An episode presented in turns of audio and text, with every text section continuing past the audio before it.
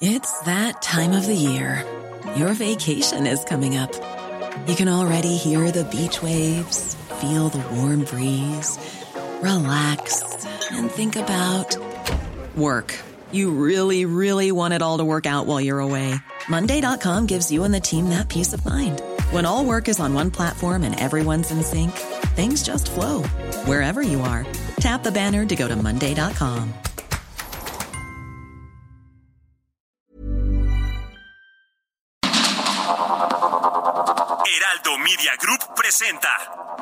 Sarmiento y Lupita Juárez. Información veraz y oportuna con un toque personal y humano. Por el Heraldo Radio, donde la H suena y ahora también se escucha.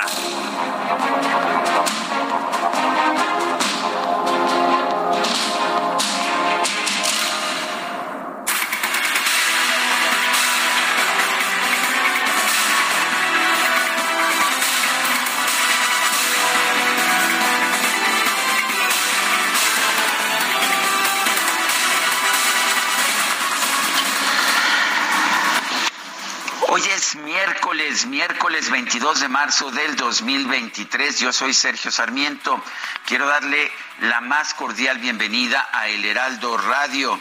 Lo invito a que nos escuche a lo largo de las próximas tres horas. Va a estar muy bien informado, se lo puedo asegurar, pero también podrá pasar un rato agradable, ya que siempre hacemos un esfuerzo por darle a usted el lado amable de la noticia. Guadalupe Juárez, ¿cómo estás? Muy buenos días. Con el gusto de saludarte, mi querido Sergio Sarmiento. Buenos días para ti, amigos. Muy buenos días. Gracias por arrancar una jornada más con nosotros, bien informados. Bueno, pues vamos a un resumen de la información más importante, como le digo, de este miércoles 22 de marzo del 2023.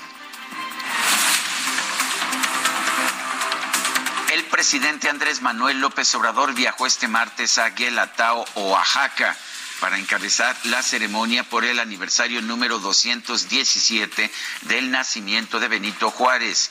Reiteró su compromiso de llevar a cabo más acciones sociales a favor de las comunidades indígenas.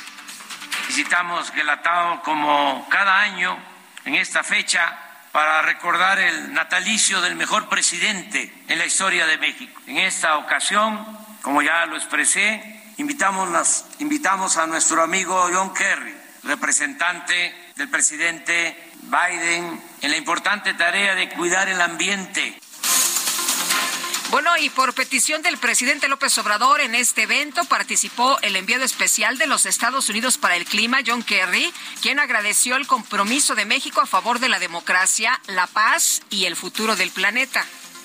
No quería yo extenderme si era nada más darle la palabra al señor Kerry, pero lo vamos a escuchar y luego hablo.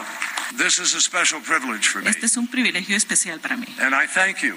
y les doy las gracias a todos ustedes. les doy las gracias por su compromiso con la democracia, su compromiso con la paz, su compromiso con el futuro que se construye sobre el respeto que todos debemos compartir por este planeta en el que vivimos. Bueno, y tras un encuentro privado entre el presidente López Obrador y Kerry, el embajador de los Estados Unidos en México, Ken Salazar, pidió al director de la Comisión Federal de Electricidad, Manuel Bartlett, viajar a Washington para acelerar los acuerdos binacionales contra el calentamiento global. Deberíamos de hacer más por los tres meses, porque hay mucho del trabajo del análisis está allá. Entonces, ojalá que tengamos esta reunión donde tú vengas a Washington y ponemos en plan ya más de acción, porque vamos bastante acción. El viceportavoz del Departamento de Estado de la Unión Americana, Vendan Patel, rechazó las críticas del presidente de México, Andrés Manuel López Obrador, en contra del informe que denuncia que en nuestro país hay problemas significativos en materia de derechos humanos. El funcionario estadounidense señaló que su país ha trabajado durante décadas para fortalecer y defender los derechos humanos y nunca se ha proclamado el gobierno del mundo, como lo aseguró el mandatario mexicano. We have never uh, uh, been uh, ones to indicate that uh, we are the governments of the world or, or some kind of uh, edict like that. Um, specifically, as it uh, relates to Mexico, though, the uh, reported involvement of members of Mexican police, military, and other government institutions in serious acts of corruption and unlawful arbitrary killings remain a serious challenge for Mexico, and that's why they were highlighted in our report. Bueno, por su parte, eh, Karine Jean-Pierre, la secretaria de prensa de la Casa Blanca, rechazó las acusaciones del presidente López Obrador sobre la supuesta participación del gobierno estadounidense en el sabotaje al gasoducto Nord Stream y en el proceso judicial contra el expresidente Donald Trump. En una carta, el Procurador General de la Unión Americana, William Barr, denunció la estrategia de seguridad del presidente López Obrador. Dice que está fracasado. Se basa, afirmó, en dejar la vía libre a los cárteles para enviar drogas a los Estados Unidos con la idea de que así serán más pacíficos en territorio mexicano. El consejero presidente del INDE, Lorenzo Córdoba, sostuvo este martes una reunión con el subsecretario de Estado de la Unión Americana para Asuntos del Hemisferio Occidental, Brian Nichols, para hablar sobre la importancia de contar con instituciones electorales bien financiadas e independientes. Tras este encuentro en la sede del Departamento de Estado, Brian Nichols destacó la buena reputación mundial que tiene el INE por su excelencia en promover elecciones libres y justas. El representante de Morena ante el INE, Mario Yergo, acusó al consejero presidente Lorenzo Córdoba de planear un ataque electoral a México desde la Organización de Estados Americanos. Advirtió que el golpe de Estado en Bolivia comenzó con reuniones sospechosas con el titular de la OEA, Luis Almagro. El diputado federal de Morena, Hamlet García Almaguer, denunció que el consejero presidente del INE, Lorenzo Córdoba, destinó casi 10 millones de pesos para cubrir los gastos de su gira por los Estados Unidos. Si el consejero Córdoba quiere viajar, pues que se espere 14 días. Con su cochinito dorado y su finiquito, le va a ser más que suficiente para darle varias vueltas al mundo si así lo desea. Pero decide a pocos días de irse seguir viajando a costa de las y los mexicanos. Ya expusimos ahí la clave del contrato. Puede que para este año, para el 2023, sea un contrato diferente, pero ese es el monto que se aprobó en marzo del 22. Bueno, ¿qué tal no hablan de Segalmex, pero de otros temas sí, bien que hablan y bueno, ya veremos, ¿no? Lo que ganó realmente, lo que gastó realmente el eh, presidente del INE, Lorenzo Córdoba, si es que eh, pues se hizo este gasto de 10 millones de pesos. Bueno, en fin, la senadora del PAN, Kenia López, presentó una queja ante el INE en contra del presidente Andrés Manuel López Obrador por promoción personalizada, ilegal y uso indebido de recursos públicos y programas sociales. El Tribunal Electoral confirmó que el próximo jueves el magistrado presidente Reyes Rodríguez va a reunirse con la Junta de Coordinación Política de la Cámara de Diputados en el marco del proceso de revisión de las atribuciones del organismo. Siete de los trece integrantes de la bancada del PRI en el Senado convocaron a una reunión para este miércoles a fin de discutir asuntos urgentes e impostergables de la organización interna del grupo parlamentario. El coordinador del PRI en la Cámara Alta, Miguel Ángel Osorio Chong, denunció que el dirigente nacional de su partido, Alejandro Moreno, busca destituirlo del cargo. Y la Fiscalía General de la República impugnó la sentencia de amparo que ordenó cancelar la orden de aprehensión girada en contra del exgobernador de Tamaulipas, Francisco García Cabeza de Vaca. El Sindicato Nacional de Trabajadores de la Educación declaró enemigo público número uno al gobernador de Nayarit, Miguel Ángel Navarro, por impulsar, una ley de pensiones y jubilaciones que, según el sindicato, atenta contra los derechos laborales de sus agremiados. El gobierno de Quintana Roo confirmó el despliegue de elementos de la Secretaría de Marina y la Guardia Nacional en las playas, bares y discotecas del estado previo a la llegada de miles de turistas extranjeros por el llamado Spring Break. La Comisión Nacional de Derechos Humanos publicó una recomendación dirigida a la Secretaría de la Defensa Nacional en la que pide que se inscriba en el Registro Nacional de Víctimas a las personas afectadas por el ataque armado de militares que dejó cinco jóvenes muertos en Nuevo Laredo, Tamaulipas. Y la empresa estadounidense Vulcan Materials denunció que el pasado 14 de marzo representantes de Cemex entraron por la fuerza a sus instalaciones portuarias cerca de Playa del Carmen con la ayuda de policías y militares armados. El secretario de la Defensa Nacional, Luis Crescencio Sandoval, encabezó una ceremonia por el primer año de operaciones del Aeropuerto Internacional Felipe Ángeles. En el evento se presentó el himno del AIFA, sí, el himno de esta terminal. Escuche usted. Les invita a ponerse de pie para entonar el himno del Aeropuerto Internacional Felipe Ángeles.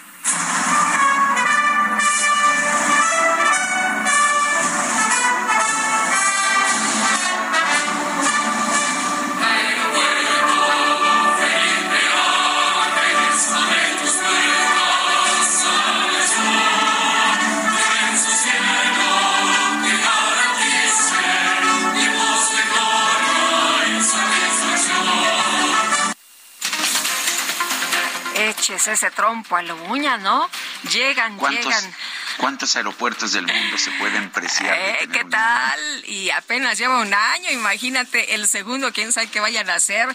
Llegan, llegan hasta tus puertas, por siempre abiertas para operar vuelos de carga y de pasajeros. AIFA Aeropuerto Internacional, ¿eh? ¿Cómo te quedó el ojo? Bueno. Pues al presentar su informe de labores, Isidoro Pastor, el director del Aeropuerto Internacional Felipe Ángeles, destacó que este ya cuenta, escuche usted, con 14 rutas nacionales y 4 internacionales. El Aeropuerto Internacional Felipe Ángeles inició operaciones comerciales con seis rutas nacionales y una internacional. Como resultado de las gestiones realizadas para incrementar la conectividad, actualmente ofrece 14 rutas nacionales y cuatro internacionales, lo que representa un incremento del 157% en este rubro canciller de Cuba, Bruno Rodríguez, calificó como intervencionista e injerencista el informe sobre derechos humanos del Departamento de Estado de la Unión Americana. En este se condenan las detenciones de personas que participaron en las manifestaciones del 2021 en la isla. Bueno, hasta 13 años de cárcel por el delito de protestar. Bueno, y a estos... los gobiernos, eh, estas dictaduras no les gusta que se critique, ¿no? Su manera de gobernar. El Kremlin informó que este martes los presidentes de Rusia y China, Vladimir Putin y Xi Jinping, sostuvieron un intercambio de puntos de vista exhaustivo sobre distintos temas, incluyendo el plan de Beijing para impulsar la paz en Ucrania. Y en información deportiva, Japón se proclamó campeón del Clásico Mundial de Béisbol tras derrotar a Estados Unidos por pizarra de 3 a 2.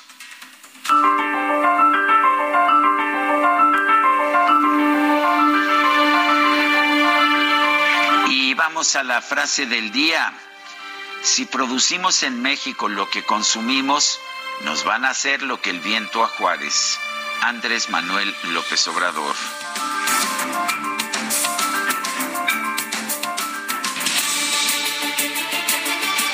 Y la pregunta, las preguntas, ayer preguntamos en este espacio, ¿logrará el gobierno la autosuficiencia en gasolina en 2024? Sí, nos dijo 5.5%, no 92.5%, no sabemos 2.1%. Recibimos 6.467 participaciones. La que sigue, por favor. Claro que sí, mi querido DJ Kike. Tú no te enteraste, Guadalupe, pero el DJ Kike ya me había cortado en mi transmisión hace un rato. Pero bueno, a pesar de eso, se le quiere. En fin, la pregunta para esta mañana ya la coloqué en mi cuenta personal de Twitter arroba Sergio Sarmiento. ¿Respeta AMLO el principio juarista de no intervención en los asuntos de otros países? Sí, nos responde 2.9%. No, 96.4%, quién sabe, 0.7%. En 47 minutos llevamos 1.150 votos. Bueno, y falleció la actriz Rebecca Jones, actriz eh, productora mexicana, tenía 65 años de edad, murió este 22 de marzo luego de una larga lucha contra el cáncer y la noticia fue anunciada a través de un comunicado a través de su agencia de relaciones públicas. Yo me acuerdo haberla visto en eh, teatro, que me encantó Sergio, en una obra que era sensacional, El curioso incidente del perro a la medianoche, eh, era protagonista ella en esta, en esta obra, una de las mejores obras. Se hablaba de Londres, un fenómeno teatral basado en una exitosísima novela ganadora de premios de literatura alrededor del mundo. Y bueno, la vi en esta gran actuación, nunca la había visto en teatro. Me encantó, me encantó el trabajo de esta primera actriz. Descanse en paz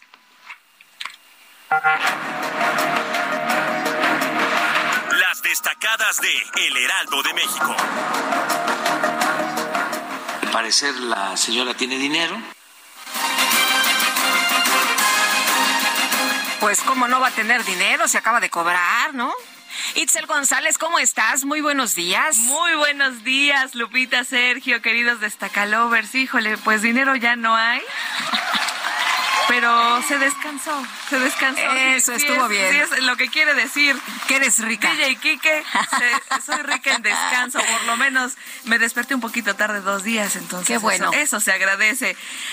Es miércoles, miércoles 22 de marzo del 2023 y por supuesto que con mucha actitud tenemos que trabajar, hay mucha información, así que comenzamos con las destacadas del Heraldo de México.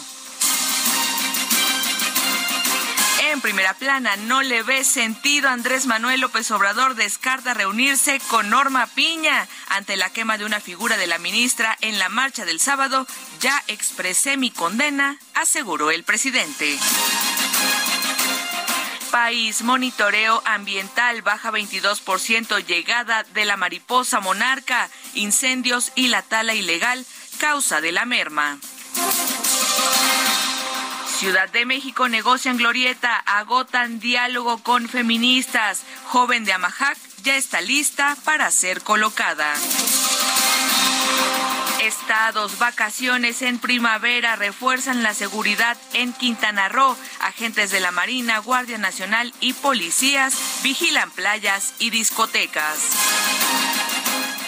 Orbe, reforma de pensiones, presionan con basura en París. Los montones de desechos ya rebasan el tamaño de las personas. Meta tricolor por un debut ganador. Diego Coca tiene la primera prueba como seleccionador ante Surinam. Y finalmente, en mercados, recuperación de categoría 1 prevén un impulso a aerolíneas. La Secretaría de Infraestructura, Comunicaciones y Transportes consideró la necesidad de abrir más rutas aéreas. Lupita, Sergio, amigos, hasta aquí las destacadas del Heraldo. Feliz miércoles. Muchas gracias, Itzel. Muy buenos días. Son las 7 de la mañana con 18 minutos. Escuchemos.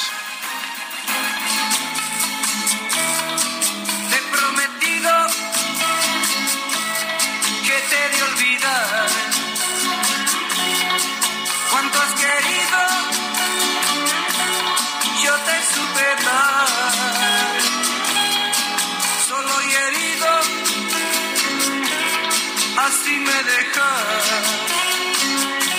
sabiendo que mañana irás con otro al altar. Pues sí, es Leo Dan, te acordarás de este joven joven cantante argentino que irrumpió en las ah, en los hogares de toda Latinoamérica allá en los años 60 Leo Dan. Bueno, pues hoy está cumpliendo años, cumple 81 años. Y bueno, pues, ¿te parece que lo escuchemos el día de hoy? Me parece que escuchemos a este joven argentino cantante famosísimo. Y esta que es una de las eh, grandes, ¿no? De los grandes éxitos de Leo Dan, mi querido Sergio, que escuchamos mucho se puso de moda después de eh, que fue una de las de, de, las canciones en el soundtrack de la película Roma. Hasta aquel momento en que nos conocimos. Bueno, y también hay que recordar que él hizo un disco muy, muy famoso, celebrando una leyenda en la que eh, pues eh, participan Rubén Albarrán, eh, también Ricardo Montaner, la original banda El Limón y no me acuerdo cuántos artistas más, pero fue un gran éxito y bueno, pues se volvieron a escuchar todas sus canciones, todos sus, temas. Yo te pero tenemos que regresar a la información. Hombre, aquí ya estábamos cantando solo y herido, así me dejas, llorarás. Bueno, vámonos, vámonos a la información en detalle. Y senadores del PRI, escuche usted esta información, es interesante en estos momentos en los que se mueven piezas, ¿no? Se mueven muchas piezas en la materia política. Senadores del PRI buscan remover como coordinador priista en el Senado a Miguel Ángel Osorio Chong. Misael Zavala, pues cuéntanos qué está pasando en el PRI.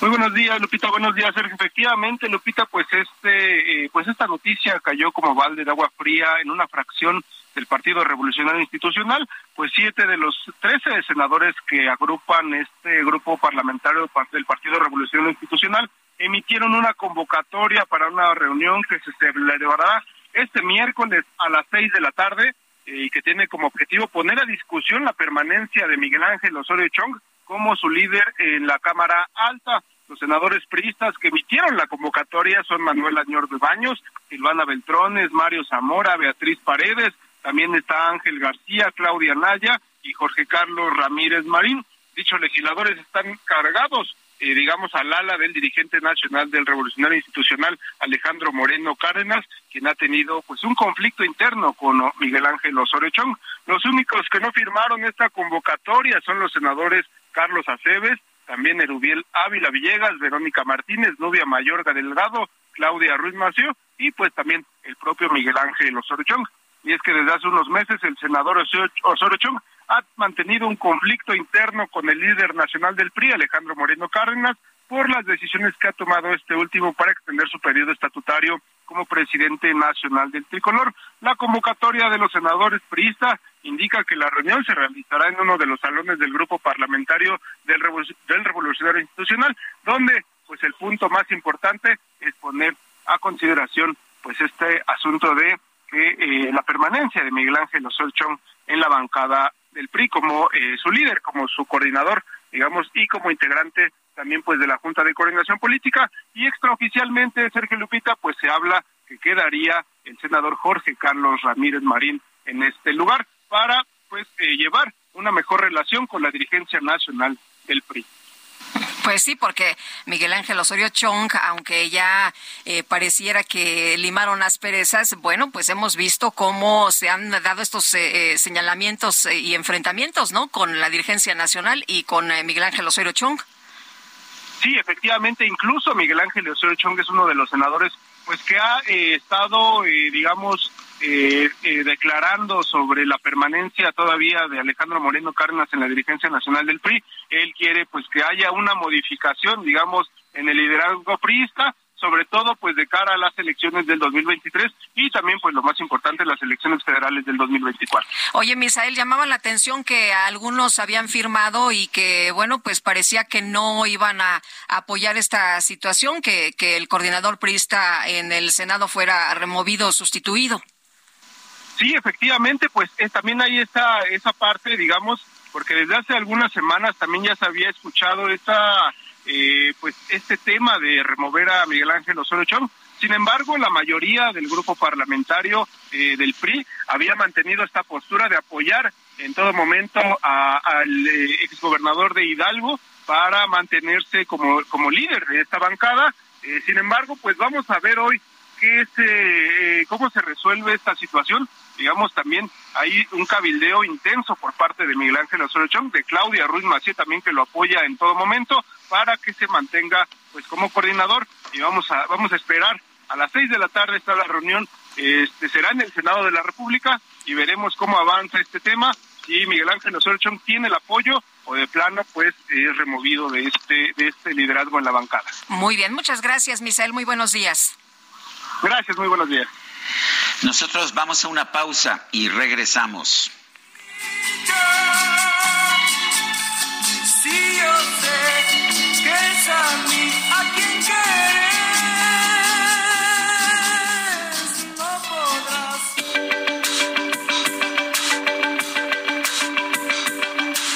Sarmiento y Lupita Juárez quieren conocer tu opinión, tus comentarios o simplemente envía un saludo para ser más cálida esta mañana. Envía tus mensajes al WhatsApp 55 20 10 96 47.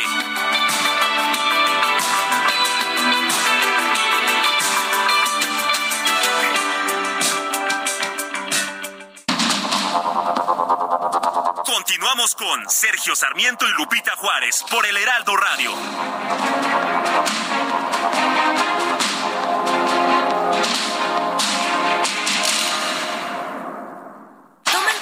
Nuevo Fiat Pulse y acelera tus latidos haciendo eso que te apasiona. Acelera tu pulso con el SUV líder en ahorro de combustible. Estrenalo desde 359 mil pesos o tasa desde 9.75%. Fiat, sé único. Visita tu distribuidor Fiat Chrysler CAT 30.3%, vigencia al 31 de marzo de 2023. Consulta fiat.com.mx. El Día Mundial del Agua se celebra el 22 de marzo de cada año y su principal objetivo es generar conciencia acerca de la importancia de cuidar los recursos del agua en el planeta. Fue proclamado por la ONU en 1992. Ese año se celebró en Río de Janeiro la Conferencia de las Naciones Unidas sobre el Medio Ambiente y el Desarrollo. De allí surgió la propuesta y en 1993 se celebró por primera vez. El lema del Día Mundial del Agua 2023 es acelerar el cambio. Con una llamada a la acción para la sociedad, sé el cambio. Se trata de poner de relieve la necesidad urgente de acelerar el cambio para conseguir que el agua llegue a todos los rincones del planeta.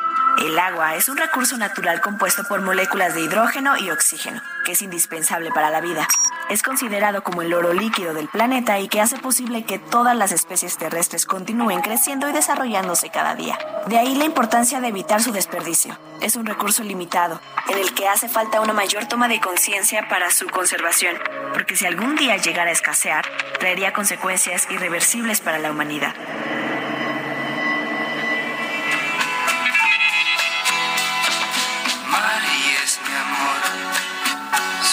Con ella vivo la felicidad. Yo sé que nunca nadie más podría amar, porque la quiero de verdad. Por eso, Mari, por favor, dame tu mano y continuemos siempre así. Después de todo, ¿qué más te puedo pedir? Si soy feliz, muy feliz día me que Dios me seguimos escuchando música de Leo Dan en su cumpleaños número 81. Esto se llama Mari es mi amor. En esta vida feliz, sin ti, ¿Cómo ves, Lupita? Pues aquí están cantando los chavos, mi querido Sergio, aunque me dicen que ellos no habían nacido cuando esta canción de Mari es mi amor ya era un éxito que se lanzó en 1973. ¿Qué te parece? Puros chavos. Puros, chavos, aquí. Oye, pero Mari es mi amor fue un gran éxito allá en los 70. 1973 esta canción para ser exactos. Bueno, y vámonos con más información y antes un anuncio muy importante. Fíjense ustedes que el Heraldo de México acaba de alcanzar el millón de seguidores en TikTok. Gracias a nuestros seguidores por su confianza. Y bueno, pues eh, aquí en el Heraldo se siguen cosechando éxitos, mi querido Sergio. Pues sí, interesante además TikTok, que es un medio pues muy de chavos, ¿no? Y eso me parece que lo hace más relevante todavía. Pero en fin, vamos con más información. El presidente López Obrador destacó la amistad de México con el gobierno de Joe Biden, quien dijo respeta la soberanía nacional. Noemí Gutiérrez, adelante. Sergio Lupita, muy buenos días. Comentarles que en Galatao, Oaxaca, el presidente Andrés Manuel López Obrador encabezó la ceremonia por el 217 aniversario del natalicio de Benito Juárez. Afirmó que no siempre se han tenido diferencias con el gobierno de Estados Unidos, sino que hay momentos de cooperación y amistad. En Lincoln y en Juárez, mexicanos y estadounidenses, tenemos el ejemplo de que la amistad, la cooperación y la comunión de principios y de propósito pueden y deben ir más allá de divergencias culturales y políticas, de diferendos económicos y de agravios históricos. Y por eso a mí me da mucho gusto, señor Kerry, que nos acompañe en este día con la representación de nuestro amigo el presidente John Biden. Fuera de programa y ante la invitación del presidente, habló John Kerry, enviado especial para el clima de Estados Unidos. Veo sabiduría en su liderazgo que quiere deshacer algunos de los errores del pasado para promover los intereses del pueblo. Hoy celebramos el liderazgo Celebramos el principio de la independencia para México y celebramos juntos lo que el presidente Biden quisiera que yo compartiera con todos ustedes. Estados Unidos, México, para siempre. Thank you. El canciller Marcelo Ebrard destacó que es la séptima visita de Kerry a México. El mensaje también de mandarnos a John Kerry ahora es importante porque es un signo de respeto. Sergio Lupita, la información que les tengo. Gracias, Noemí Gutiérrez. Bueno, pues el presidente López Obrador descalificó el informe anual del Departamento de Estado de Estados Unidos sobre derechos humanos y consideró que sus conclusiones son politiquería. Dijo que son unos mentirosos. ¿Por qué? Bueno, pues porque este informe eh, de Estados Unidos advierte que en México prevalecen abusos de parte de la policía, el ejército y los funcionarios, además de un alto grado de impunidad en impartición de Justicia y dijo el presidente, no, pues no es verdad, son mentirosos. Vamos a platicar con el doctor Arturo Ponce Urquiza, profesor de la UNAM y la Universidad Anáhuac, eh, especialista también en seguridad internacional. Doctor, ¿cómo está usted? Buenos días. ¿Qué tal? Muy buenos días. Les agradezco su la invitación. Eh, doctor, ¿cómo ve usted estas reacciones del presidente López Obrador y las declaraciones, pues, ante información de los Estados Unidos sobre derechos humanos? Yo creo que son unas declaraciones apresuradas en un, primer punto, por el otro lado con un tema muy politizado, porque no ha podido, digamos, tener una política congruente como la que él supuso que había tenido durante la administración del presidente Trump. Y esta nueva administración, para él, la de Biden, simboliza la que le está poniendo claramente cómo deben de ser la ruta por la cual debe de transitar esta relación que data de prácticamente dos siglos. Lo que no se ha querido entender en esta perspectiva es de que el Departamento de Estado anualmente lleva a cabo una evaluación sistematizada de la aplicación de los derechos humanos en todos los países del mundo. Y nos ha señalado en esta administración, en otras administraciones y demás, y precisamente en México, si, no, si recordamos bien, desde la administración del presidente Carlos Salinas de Gortari han ido trabajando de manera muy consensuada en la creación de esta comisión, el caso de la Comisión Nacional de Derechos Humanos, para ir eh, mejorando las condiciones de no violar los derechos humanos en distintas áreas del gobierno federal, de los gobiernos estatales y los gobiernos locales. México había venido trabajando en ese sentido.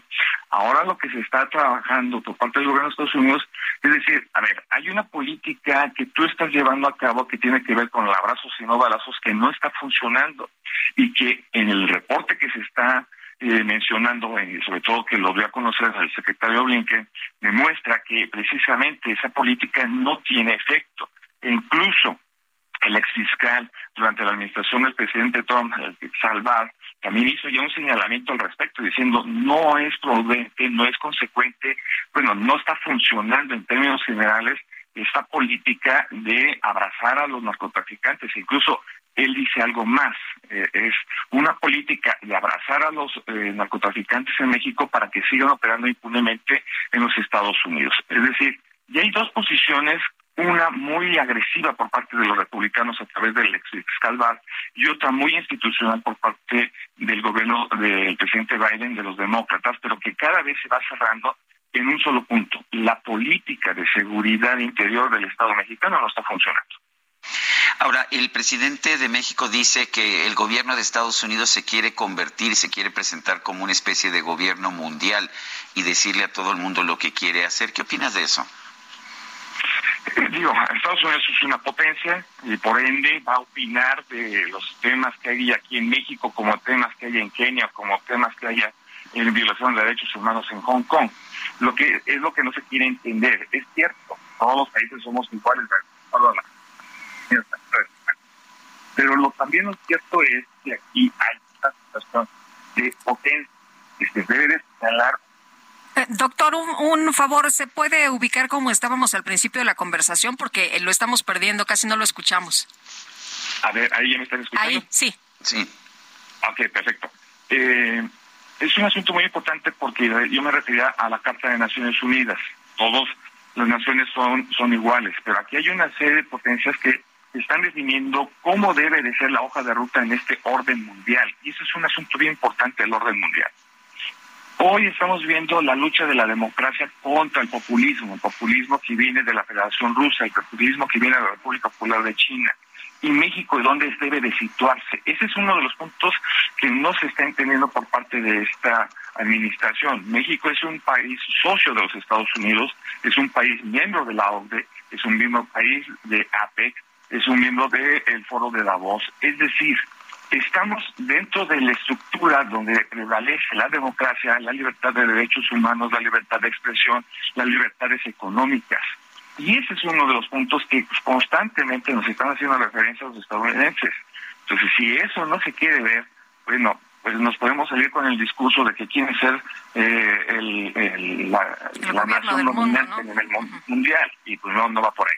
Eh, doctor, eh, cuando vemos eh, los señalamientos del gobierno de los Estados Unidos, pues difícilmente podemos decir que son mentirosos, porque cuando hablan de abusos por parte del ejército, pues acaban de asesinar a varios jóvenes, ¿no? elementos del ejército en Tamaulipas. Cuando vemos que hablan de impunidad, pues también vemos que la impunidad es muy alta en México. Cuando hablan de tortura o de los medios de comunicación, pues también vemos que hay eh, agravantes, eh, hay agravios en contra de, todo esto. Eh, no podemos decir que el, que el gobierno de Estados Unidos es un mentiroso.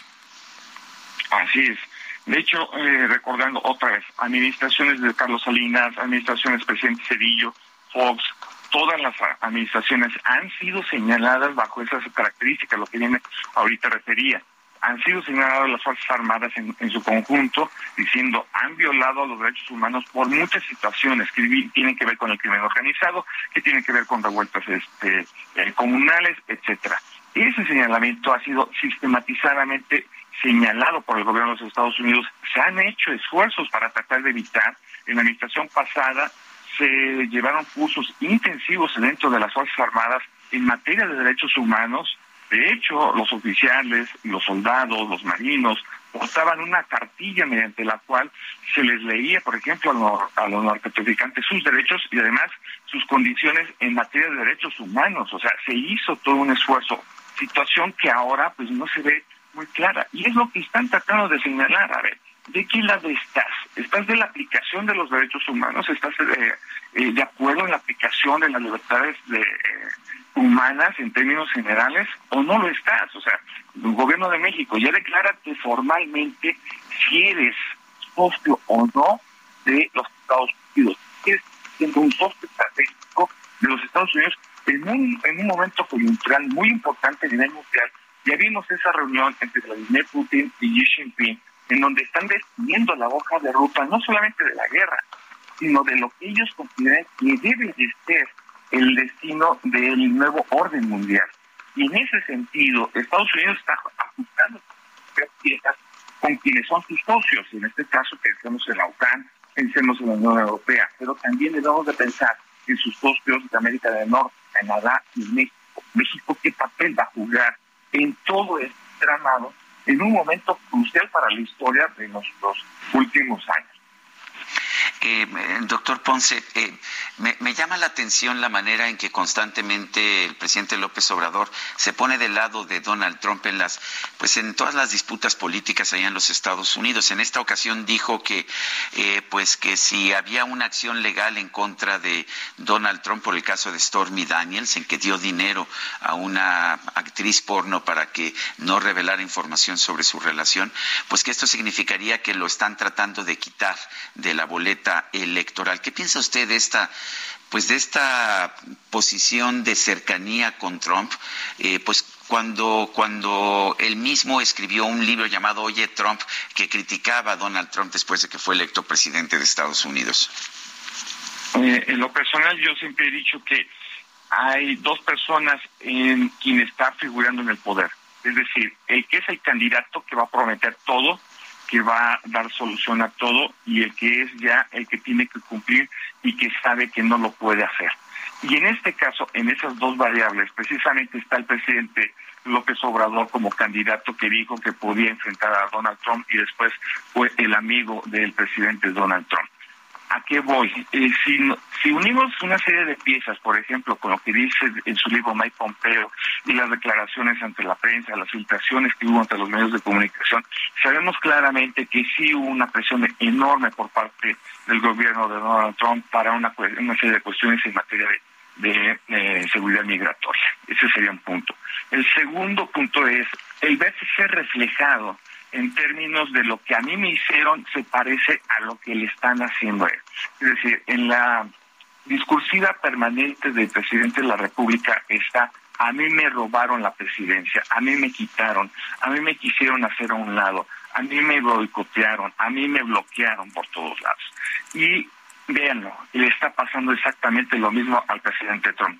Sí, pero las circunstancias son completamente distintas eh, y las condiciones que tiene el presidente Trump allá no son para nada las que son eh, las que estuvieron acá en el caso del presidente de México. Y hay una relación incluso hasta maniquea entre los dos, es decir, una especie de relación amor-odio. Todos sabemos lo que sucedió, me reitero, en la parte de la relación migratoria, la cuestión de incluso imponer nuevos aranceles o incrementar los aranceles y si no se aceptaban las condiciones de frenar la migración, e incluso las declaraciones completamente duras, agresivas del presidente Trump, no solamente para el, con el gobierno de México, sino con el propio presidente Andrés Manuel López Obrador.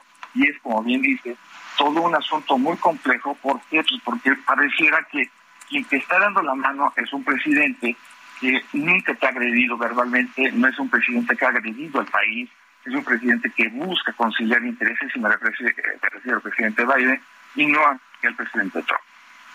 Y doctor Ponce, bueno, pues en este tema de, Stormy Daniels eh, que señalaba el presidente eh, López Obrador con, con mucho énfasis como si se tratara nada más de este tema de contratar a, esta actriz, pues en realidad va mucho más allá, ¿no? Se trata de recursos que no debió haber usado precisamente para este propósito, por eso se le está imputando. Así es. Eh, en todos los regímenes democráticos los fondos que son electorales están etiquetados.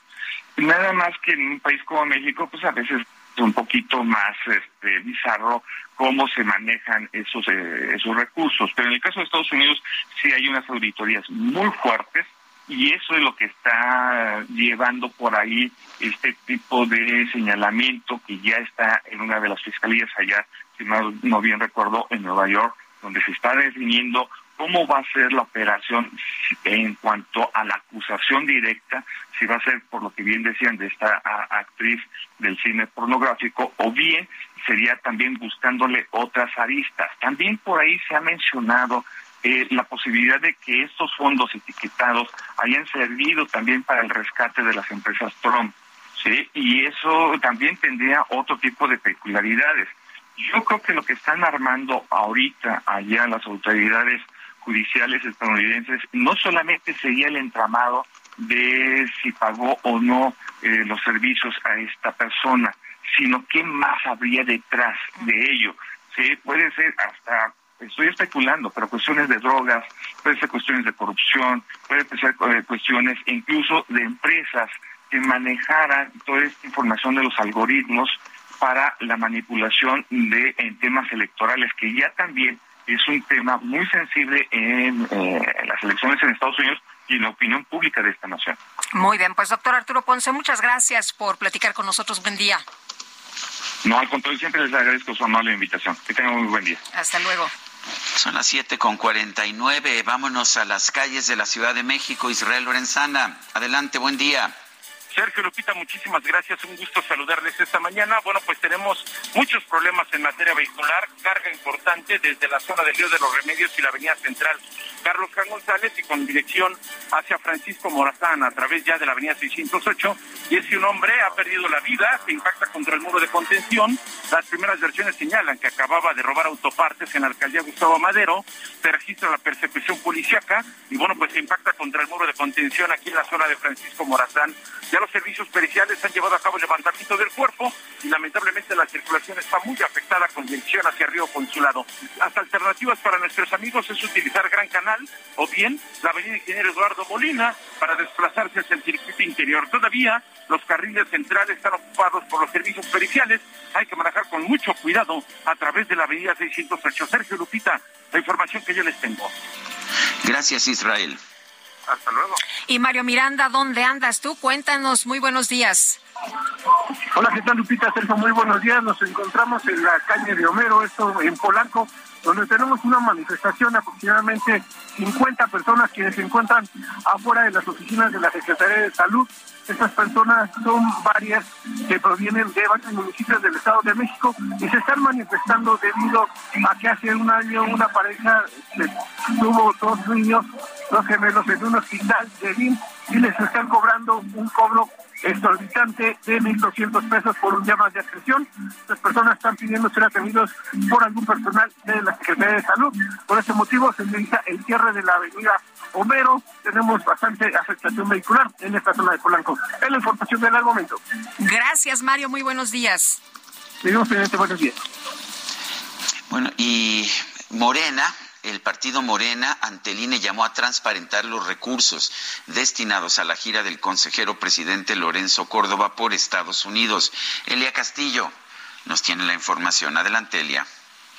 Muy buenos días, Sergio Lupita. Los saludo con mucho gusto a ustedes y al auditorio. Así es la representación legislativa de Morena ante el Instituto Nacional Electoral que encabeza el diputado Hamlet García llamó a transparentar los recursos destinados a la gira del consejero presidente Lorenzo Córdoba por Estados Unidos que realiza desde el pasado lunes y hasta el 24 de marzo. En conferencia de prensa, el legislador morenista, representante de Morena del Poder Legislativo ante el organismo electoral, cuestionó el viaje de trabajo que realiza el consejero presidente días antes de que concluya su encargo para sostener encuentros con representantes de organismos internacionales y funcionarios del gobierno estadounidense, entre ellos Luis Almagro, secretario general de la Organización de los Estados Americanos. El representante señaló que el Consejo General del Instituto Nacional Electoral aprobó en marzo de 2022 un contrato de nueve millones setecientos sesenta y dos mil pesos para la reservación, compra y emisión de pasajes aéreos nacionales e internacionales, por lo que anticipó su solicitud de información a la autoridad electoral para transparentar los gastos de la gira de Lorenzo Córdoba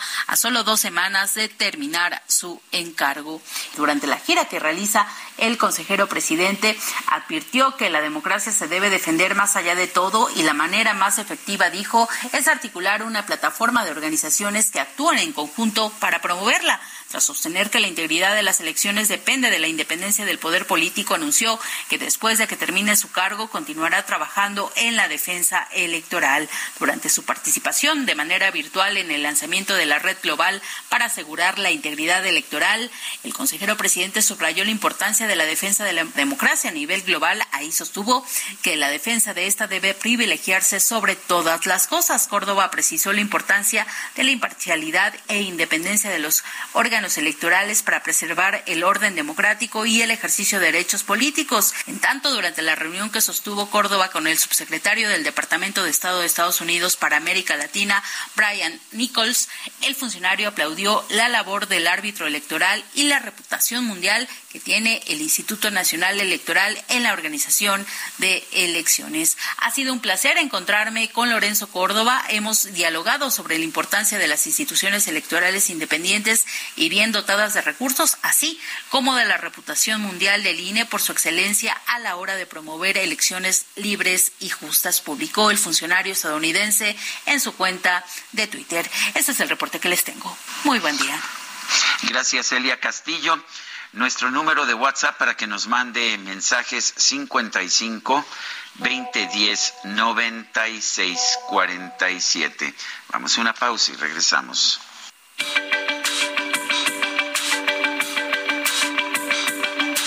Sergio Sarmiento y Lupita Juárez quieren conocer tu opinión, tus comentarios o simplemente envía un saludo para ser más cálida esta mañana. Envía tus mensajes al WhatsApp 55 20 10 96 47.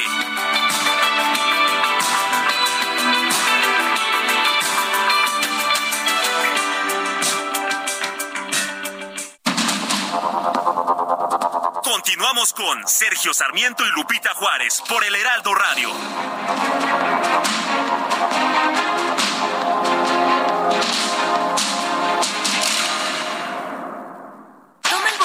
Nuevo Fiat Pulse y acelera tus latidos haciendo eso que te apasiona. Acelera tu pulso con el SUV líder en ahorro de combustible. Estrenalo desde 359 mil pesos o tasa desde 9.75%. Fiat, sé único. Visita tu distribuidor Fiat Chrysler K 30.3%, vigencia al 31 de marzo de 2023. Consulta fiat.com.mx. Cómo te extraño, mi amor, ¿por qué será? Me falta todo en la vida si no estás. Cómo te extraño, mi amor, ¿qué debo hacer?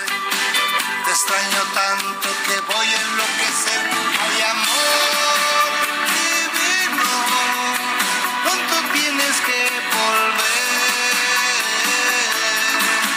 a mí.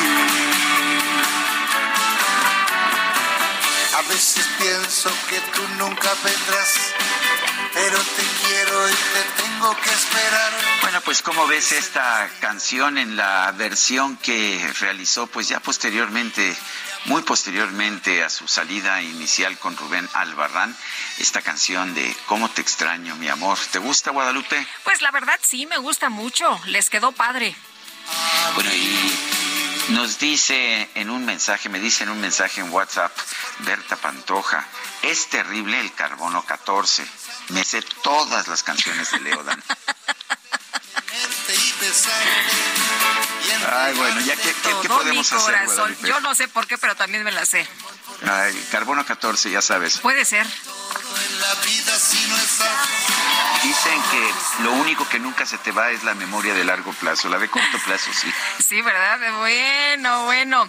Oye, pues vámonos, vámonos, porque si no vamos a seguir cantando a los mensajes. En serio, Ale Moreno, si el, eh, si el del PRI aún tiene ese poder e influencia en el Senado, aún cuenta seguidores que confíen en él, en serio. Saludos amigos, Fernando Nava.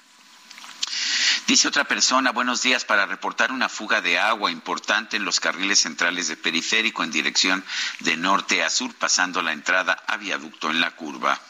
Buenos días, me llamo Sergio Manuel Barrón de la alcaldía Iztapalapa. Me gusta mucho el programa. Pregunta, ¿es cierto que John Kerry invitó a Manuel Bartlett a los Estados Unidos? Si no me equivoco, varios periodistas comentan que Manuel Bartlett es una persona no grata o ya no lo es. Muchas gracias. Ay, amaneció medio, medio filoso, don Sergio Manuel Barrón. Pues este, mm, ya tiene como, ¿qué será? Como 30 años, ¿no? Que no va a Estados Unidos Manuel Bartlett. Sí, y es que hubo una investigación nunca se sabe si se presentaron acusaciones o no, pero hubo una investigación por, por, testigos protegidos que decían que había estado en una reunión con otros altos funcionarios del gobierno mexicano para ordenar la, la tortura y asesinato de, la gente de la DEA, Enrique Camarena.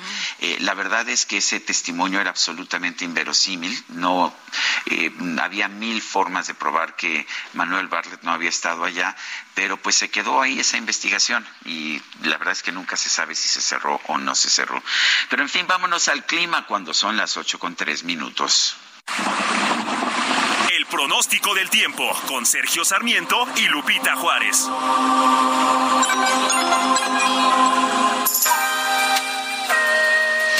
Livia González, meteoróloga del Servicio Meteorológico Nacional de la Conagua. Adelante, buen día.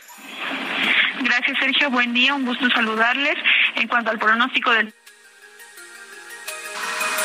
La Livia se nos cortó, se, nos cortó, ¿verdad? Sí, sí, sí. Vamos a tratar de recuperar la comunicación con Livia González. Y bueno, ya hoy amaneció más calientito, ¿eh? Eso sí. Sí, sí, Va, y va a estar mejorando conforme avance la semana, según lo que he visto, pero ya nos lo confirmará. Oye, ¿viste mis plantas de primavera? Vi tus, bueno, esas tus plantas de primavera increíbles. ¿Cómo puedes tener unas nochebuenas floreando como están en pleno mes de marzo? Eso me lo tienes que explicar. ¿Algún pacto con el diablo, supongo? No lo sé, mi querido Sergio, pero están muy bellas y yo también me sorprendí. Dije, ay, caramba, que estas no son como por ahí de diciembre. Pues pero bueno, es la pues tradición, ¿no? están floreando en primavera. Bueno, pues parece que no estamos, uh, no estamos recuperando este, esta comunicación con Livia González. Vamos con, con otros temas. Adelante, Guadalupe. Pues la semana pasada el presidente López Obrador convocó a la comunidad científica y médica a analizar la viabilidad de sustituir el fentanilo en la elaboración de analgésicos por este problema tan grave que hay de consumo de fentanilo y por el cual en Estados Unidos han muerto 70 mil personas cada año. En 2021, 108 relacionada con el consumo de los opiáceos. Pero vamos a platicar con Jorge Villatoro. Él es investigador en ciencias médicas del Instituto Nacional de Psiquiatría y coordinador de la Unidad de Encuestas y Análisis de Datos de dicho instituto. Eh, doctor, ¿cómo está usted? Muy buenos días. Buenos días, ¿qué tal? ¿Cómo están? Buen día a ustedes y a, la, su audiencia. Eh, doctor Villatoro, cuéntenos, ¿es una buena idea esta que plantea el presidente López Obrador de sustituir el fentanilo en la elaboración de analgésicos para terminar con el consumo de fentanilo que pues se utiliza de manera recreativa? Yo, yo, yo creo que lo que debemos de hacer es analizar los datos que la propia Junta de Fiscalización de estos pacientes nos dice, ¿no? Donde, por ejemplo, menciona que solamente 4.6 kilos de, de fentanilo fueron comprados por México y que, que, es lo que se utiliza, digamos, digamos, para toda esta parte de las anestesias, que es muy, muy bueno para los anestesistas. Y a ellos hay que también preguntarles qué es lo que se pierde con esta con esta situación no se perdería con esta situación, pero lo que sí sabemos es que se han incautado con propios datos de la de la Secretaría de la Defensa Nacional más de 1.800 kilogramos, ¿no? De hecho, el día de hoy en los diarios encontramos que ha habido más lo que serían incautaciones. Sin embargo, este, lo que estamos viendo es que evidentemente son dos mercados distintos, ¿no? Es mínimo lo que se necesita para esto y entonces poderlo restringir pone en jaque lo que serían los anal, anal los en las anestesias a los anestesistas. Y, y este no se está realmente yendo directo al problema que es justo la, la, el tránsito y la producción de lo que sería el fentanilo en México, ¿no? Que ya hay datos que nos indican que en efecto México está consiguiendo los cárteles, lo que serían los precursores y se está produciendo aquí directamente, más o menos con datos desde el 2019 a la fecha.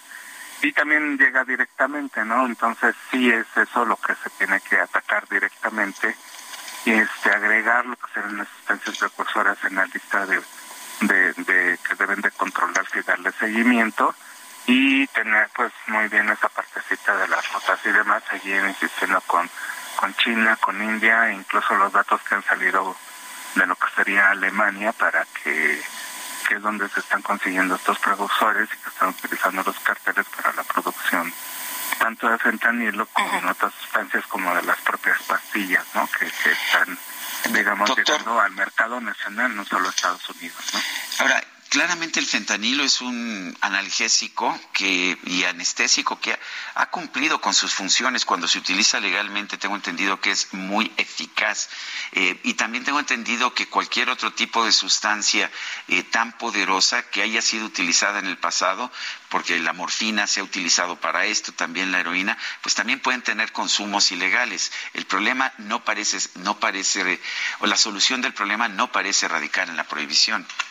Exactamente, el problema no, no, no va por ahí, no, simplemente estas cifras, imagínense, México compra 4.6 kilos, pero se encanta más de 400 veces esa cantidad, ¿no? Al menos, entonces sí estamos hablando de que el problema viene de otro lado y eso es lo que habría que atacar tanto para el consumo interno, no nada más para cortarle el paso hacia los Estados Unidos.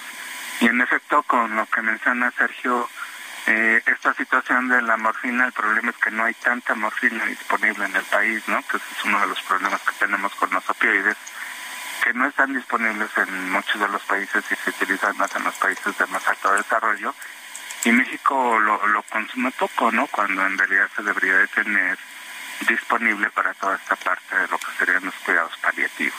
Eh, ahora, doctor, eh, se cocina esto en unas condiciones eh, terribles y se les ponen aditamentos tan peligrosos para para la salud. Si ya una pues cantidad mínima de fentanilo es peligrosa, con todo esto es mucho más, ¿no? Entonces tendría que prácticamente cancelarse o prohibirse todo lo que se le pone a esta droga. Digamos que, bueno, el fentanilo en sí mismo ya es muy, muy peligroso, ¿no? Pero en efecto todo lo que son los adulterantes, los diluyentes y demás también tienen un efecto muy fuerte sobre la salud de las personas y les generan una serie de problemas bastante fuertes y que se deberían de controlar. De hecho, por ejemplo, en Estados Unidos tuvo una política de, de la venta de ciertas sustancias por parte de los Walmart y demás. Se hicieron un buen trabajo justamente para poder este hacer incautaciones y saber cómo se estaban desviando estas cosas hacia la producción de drogas. Entonces probablemente eso sí funcionaría, aunque no necesariamente iría todo esto al, al, a lo que es el problema de fentanilo, irían más hacia lo que son los la utilización de estos para lo que es la producción de cristal, que el cristal en este momento es el problema más fuerte del consumo de sustancias en el país. Adicionalmente se ha tenido detección y hay elementos de parte de la DEA donde la silaxina es una sustancia que, que, que desafortunadamente no es también una piel, entonces las probabilidades de que una sobredosis por estas sustancias se den son muy altas, es más poderosa incluso que el fentanilo. Y no existe un remedio, como en el caso del fentanilo tenemos a la... Ay, se me fue el nombre de la sustancia en este momento, perdón, pero vengo regresando de sí. Ahorita te lo indico que la naloxona. Que la naloxona, ¿no? importantísima, exactamente. La Para la sobredosis. Exactamente, y no lo tenemos disponible, ¿no? Eso es un grave, grave problema. Y debemos de tenerla disponible, lo deben de tener los servicios de urgencia, los policías para poderlo evitar.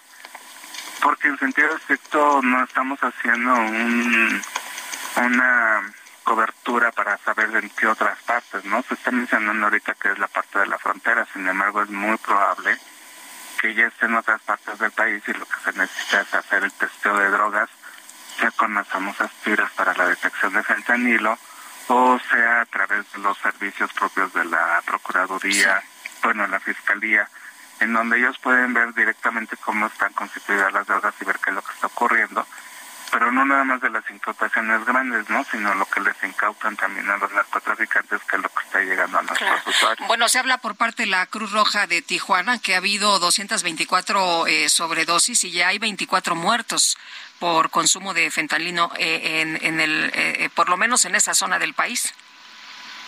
Que son pocos, ¿no? O sea, la gente de las organizaciones tanto de Tijuana como de Mexicali, que son Verter y y en Casa, ellos están viendo lo que serían sobredosis al menos una o dos por día ya, cuando hace tres, cuatro años veían una aproximadamente cada 15 días, ¿no? Y no tenemos un buen registro sobre justamente las muertes por sobredosis, entonces el dato que, que me estás indicando en este momento sin duda es un subregistro de lo que realmente está ocurriendo. Bueno, y si lo comparamos con Estados Unidos, 70 mil muertos al año, pues está está grave. Claro, sí, sí, sí, sin duda. Pero la cuestión aquí es que si bien no tenemos el problema de Estados Unidos, sí tenemos que hacer cosas para tratar de prevenirlo, ¿no? Y ver qué es lo que está ocurriendo y saber hacia dónde se está dispersando la, la adulteración de otras drogas con el fentanilo directamente para proteger a la gente y sobre todo para tomar medidas de tratamiento y justo tener la naloxona disponible para cualquier sobredosis que se presente. Bueno, pues muchas gracias, doctor Villatoro, por platicar con nosotros esta mañana. Muy buenos días. Un gusto, un gusto saludarles y que les estén muy bien y saludos. Bueno, y nosotros vamos a regresar al clima cuando son las 8 con 14. El pronóstico del tiempo con Sergio Sarmiento y Lupita Juárez.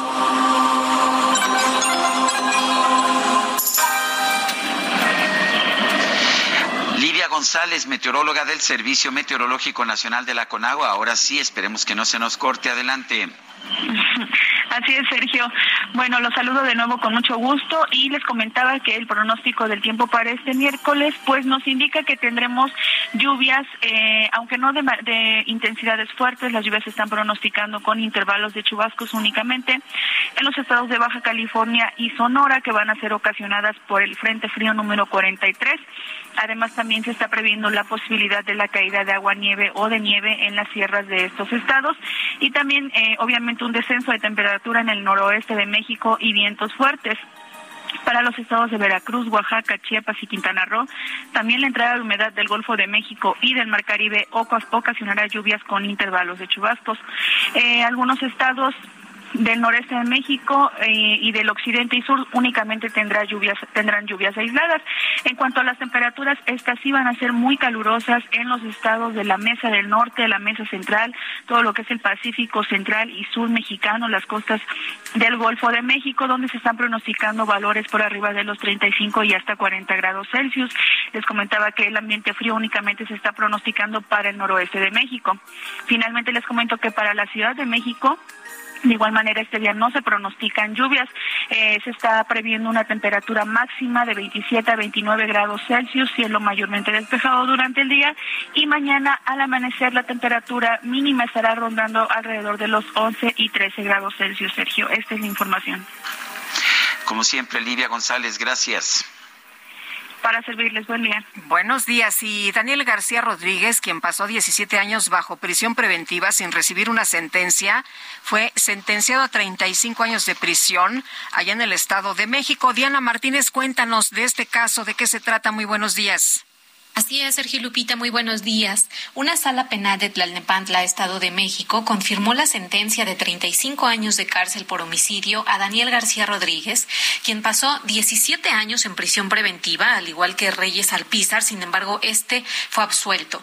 Ambos fueron sentenciados en primera instancia por el homicidio de la regidora de Atizapán, María de los Ángeles Tamés, pero apelaron y el segundo tribunal de alzada en materia penal de Tlalnepantla resolvió el recurso. Este caso llegó a la Corte Interamericana de Derechos Humanos y en entrevista Daniel eh, confió en que la Corte emita su sentencia en marzo, aunque la reciente resolución del Tribunal Mexiquense podría retrasar el fallo. Daniel aseguró que presentará un amparo directo contra la sentencia de la Sala Penal eh, Mexiquense y su abogado Simón Hernández, él es abogado de Daniel y de eh, Reyes Alpizar, señaló que es inminente la condena de la Corte Interamericana al Estado mexicano, por lo que espera que se ordene eliminar de la Constitución la figura de prisión preventiva oficiosa. Hasta aquí mi reporte. Muy bien, pues Diana, muchas gracias. Muy buenos días. Y un tribunal del Estado de México ratificó la sentencia de 35 años de cárcel en contra de Daniel García por el homicidio de María de Los Ángeles Tamés Pérez, la regidora panista asesinada en 2002 en el municipio de Tlalnepantla. Eh, sobre este tema tenemos la presencia telefónica de Luis de la Barreda, expresidente fundador de la Comisión de Derechos Humanos del Distrito Federal, investigador del Instituto de Investigaciones Jurídicas de la UNAM. Doctor Luis de la Barreda, don Luis, gracias por tomar nuestra llamada. ¿Cómo ves la ratificación de esta sentencia? Lupita, Sergio, buenos días. Buenos días. Eh, lo que aquí salta a la vista es que estamos ante una irracionalidad que puede llevar a situaciones muy crueles, una prisión preventiva que se prolongue por una eternidad. Por mucho que haya aumentado la expectativa de vida de, de los seres humanos y específicamente de los mexicanos, una prisión preventiva de varios lustros es una verdadera crueldad. Eh, la Corte Interamericana ha resuelto claramente que el arraigo y la prisión preventiva oficiosa violan eh, convenciones internacionales y esta es una sentencia, es una resolución vinculante, es decir, obligatoria para el Estado mexicano. Entonces es preciso que se eliminen de la Constitución tanto el arraigo como la prisión preventiva oficiosa, pero en lo que esto sucede, los jueces tienen que acatar la resolución de la Corte Interamericana y la Corte, la Suprema Corte de Justicia, tendría que dictar lineamientos para que ya deje de aplicarse esta prisión preventiva oficiosa. No se trata de eliminar la prisión preventiva en todos los casos, sino reducirla a las hipótesis que marca la Convención Americana sobre Derechos Humanos, que son peligro para las víctimas o para terceros y riesgo de fuga o riesgo de que se ponga en peligro el proceso. Lo, lo óptimo, lo ideal es que un acusado pueda enfrentar el proceso en libertad, porque con la prisión preventiva se le está imponiendo una pena previa a la condena de un juez. Hay, hay, hay casos en los que lamentablemente la prisión preventiva tendrá que aplicarse, pero el juez tendrá que razonar por qué se aplica esa prisión preventiva. Eh, doctor, en este caso se hablaba de una venganza de un grupo político en contra de esta persona, pero lo que está en la mesa es efectivamente se debe declarar sentencia de manera expedita. Hay personas que han pasado 15, 8, 10, 17, como en este caso, pues eh, en, en prisión preventiva sin recibir sentencia.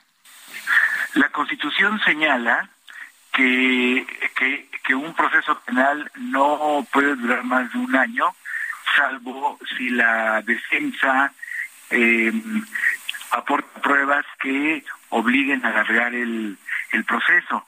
Pero aún si la defensa aporta estas pruebas, es necesario que los juzgados, cuando una persona esté en prisión, aceleren los trámites, aceleren el proceso para que en un plazo razonable se dicte sentencia. Por mucho, por muchas pruebas que haya que desahogar, un año siempre será un plazo razonable para que todas esas pruebas sean desahogadas, para que tanto el Ministerio Público como la defensa presenten sus conclusiones. Y no toda una vida, ¿no? Sí, sí, sí, sí. Eh, eh, este hombre, en caso de, de ser inocente, habrá cumplido una sentencia eh, como si fuera culpable en caso de que saliera hoy, hoy, hoy mismo de prisión. Entonces esto es algo cruel, es algo eh, totalmente irrazonable y es algo que ya la Corte Interamericana ha condenado. Por cierto, después de la Corte Interamericana, el secretario de, secretario de Gobernación hizo una declaración verdaderamente inaudita dijo que no tenían por qué meterse en asuntos que competían el Estado mexicano. No, el Estado mexicano forma parte de la Convención Americana sobre Derechos Humanos y ha aceptado la jurisdicción de la Corte Interamericana de Derechos Humanos, lo que significa que está obligado a cumplir con la sentencia de la Corte Interamericana. Eh, el presidente de la República dice que oponerse a la prisión preventiva oficiosa es algo que solamente hacen los conservadores que no se cansan de robar. ¿Qué opinas? Bueno, es una es una declaración eh, de las muy típicas, muy características del presidente de la República. No, eh, oponerse a la prisión preventiva oficiosa es estar en la línea que marcó el marqués de Becaria en el siglo XVIII con su libro de los delitos y de las penas, que es el principio del derecho penal humanitario. Este libro, que fue una revolución ilustrada en el, en el derecho penal, se opone a los juicios inquisitoriales y a nadie se le hubiera ocurrido decir que era un libro conservador. Era un libro tan revolucionario que las primeras ediciones salen anónimas. Es hasta que ya se convierte en un bestseller cuando César Bonesana, marqués de Becaria, decide poner su nombre en las en las ediciones posteriores. Oponerse a la, a la prisión preventiva oficiosa es una postura progresista, es una postura que va acorde con el derecho penal ilustrado. Bueno, pues Yo quiero agradecerte, Luis de la Barreda, el haber conversado con nosotros esta mañana sobre el tema de la prisión preventiva oficiosa. Son las 8 de la mañana con 24 minutos. Vamos a, a una pausa y regresamos. Quiero verte, tenerte y besarte y entregarte todo mi corazón. Como te extraño, mi amor, ¿por qué será? No. Me falta todo en la vida si no estás. Como te extraño, mi amor, ¿qué puedo hacer?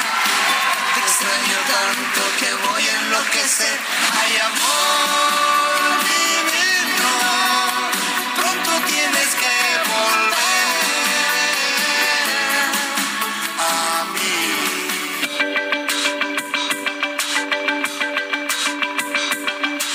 Sergio Sarmiento y Lupita Juárez quieren conocer tu opinión, tus comentarios o simplemente envía un saludo para ser más cálida esta mañana. Envía tus mensajes al WhatsApp 55 20 10 96 47.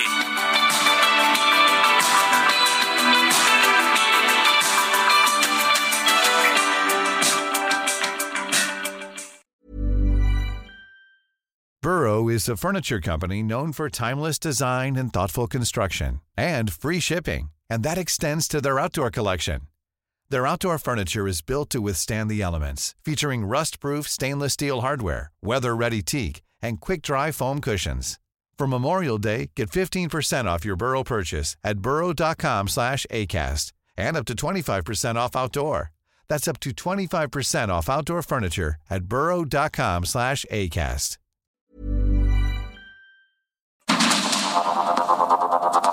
Continuamos con Sergio Sarmiento y Lupita Juárez por el Heraldo Radio.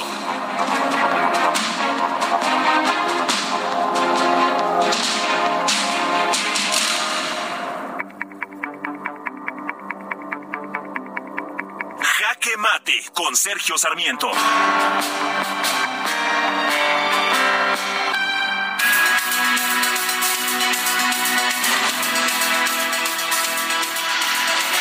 Presidente de la República está apostando por la autosuficiencia en gasolina. No se da cuenta, sin embargo, de la verdadera situación de Pemex. Pemex, la empresa petrolera más endeudada del mundo, que es una empresa que pierde dinero en la refinación de gasolina y que gana dinero, en cambio, en la producción de petróleo crudo.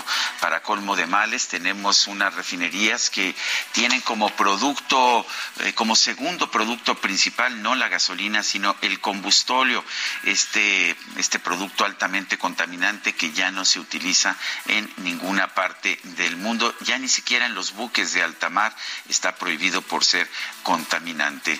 Lo que tendría que estar haciendo Pemex en este momento es mejorar su rentabilidad.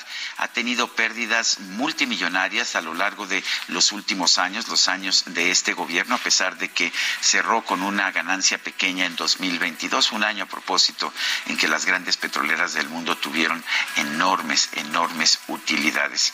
Eh, si queremos disminuir la deuda de Pemex de 105 mil millones de dólares, necesitamos que la empresa se vuelva más rentable. Esto no lo va a lograr Pemex invirtiendo cada vez más en refinerías, que son la parte donde pierde realmente dinero, y dejando de lado la producción de petróleo crudo. Es un error estratégico para, para esta empresa y me parece que debemos estar conscientes de ellos.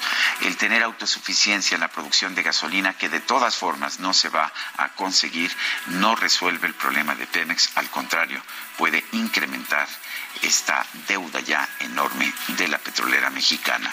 Yo soy Sergio Sarmiento y lo invito a reflexionar.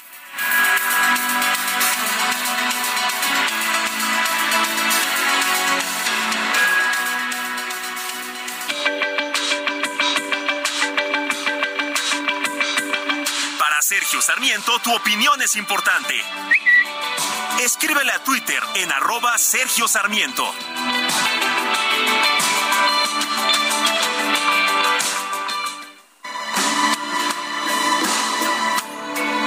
Me estoy portando mal, no debo obrar así. Yo sé que no es feliz, pero tiene su hogar porque la conocí y la llegué a querer. Si hoy puedo enloquecer, si no la veo más, ella empezó a notar lo que siente mi amor. Se aleja más y más, como a la tarde del sol.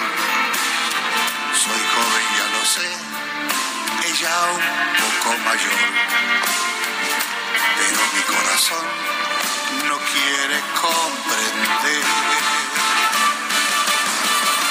Y gritaré tu nombre, Yo sé que no es feliz, es lo que interpreta Leodán, quien hoy cumple 81 años, acompañado por Matiz. Ay, es que ya tiene su hogar. ¿Eh? Híjole. Qué cosa. Te pasaste. ¿Yo? Ellos.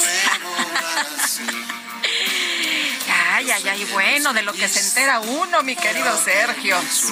Bueno, pues vámonos a los mensajes. Oye, antes de, de leer los mensajes, fíjate que el diputado federal de Morena, Hamlet García, acusó al consejero presidente del INE, Lorenzo Córdoba, de destinar 10 millones de pesos para su gira de despedida en Estados Unidos. Nos dice el doctor Lorenzo Córdoba que se le costea solo el boleto de avión y el hotel, que todas las comidas las paga él que suele, hacerlo siempre. Así que bueno, pues ahí está la información del doctor Lorenzo Córdoba. Y en los mensajes nos dice una persona del auditorio, buenos días Lupita y Sergio, ¿cuándo pueden visitar Guelatao? Está en la Sierra Norte de Oaxaca. Están invitados, ahí los esperamos hoy, Elizabeth de Ixtapalupa. Bueno, pues en cuanto se pueda nos daremos una vuelta por allá en la Sierra Norte de Oaxaca que me dicen que es espectacular. Dice otra persona, el señor AMLO defiende a un expresidente que nos insulta y no nos quiere. ¿Será que AMLO quiere ser igual que Trump?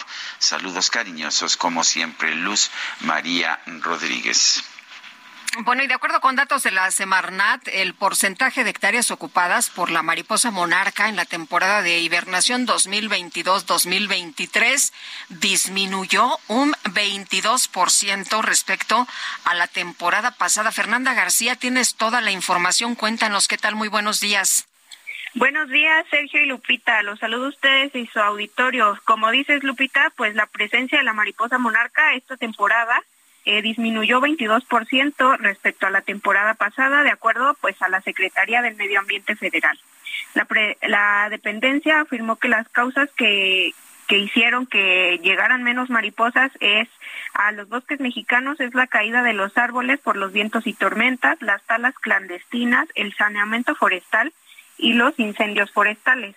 Eh, por su parte, Jorge Richards, director de la WWF en México, dijo que se trabaja en conjunto con la Comisión Nacional de Áreas Naturales Protegidas para hacer la medición del polígono donde se ubica esta especie, señalando que este año las colonias de mariposa monarca ocuparon 2.21 hectáreas en los estados de Michoacán y el Estado de México.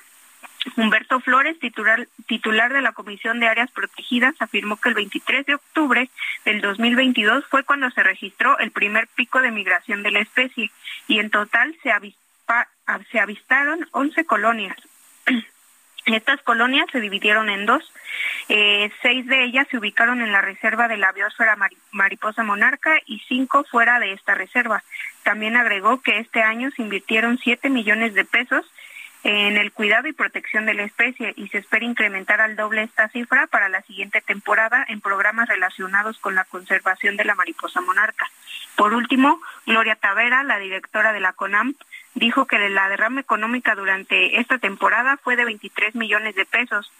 Llegaron visitantes a estas eh, reservas de de de Estado de México, de Ciudad de México, de Guadalajara, y extranjeros llegaron de Alemania, de Francia y de Colombia.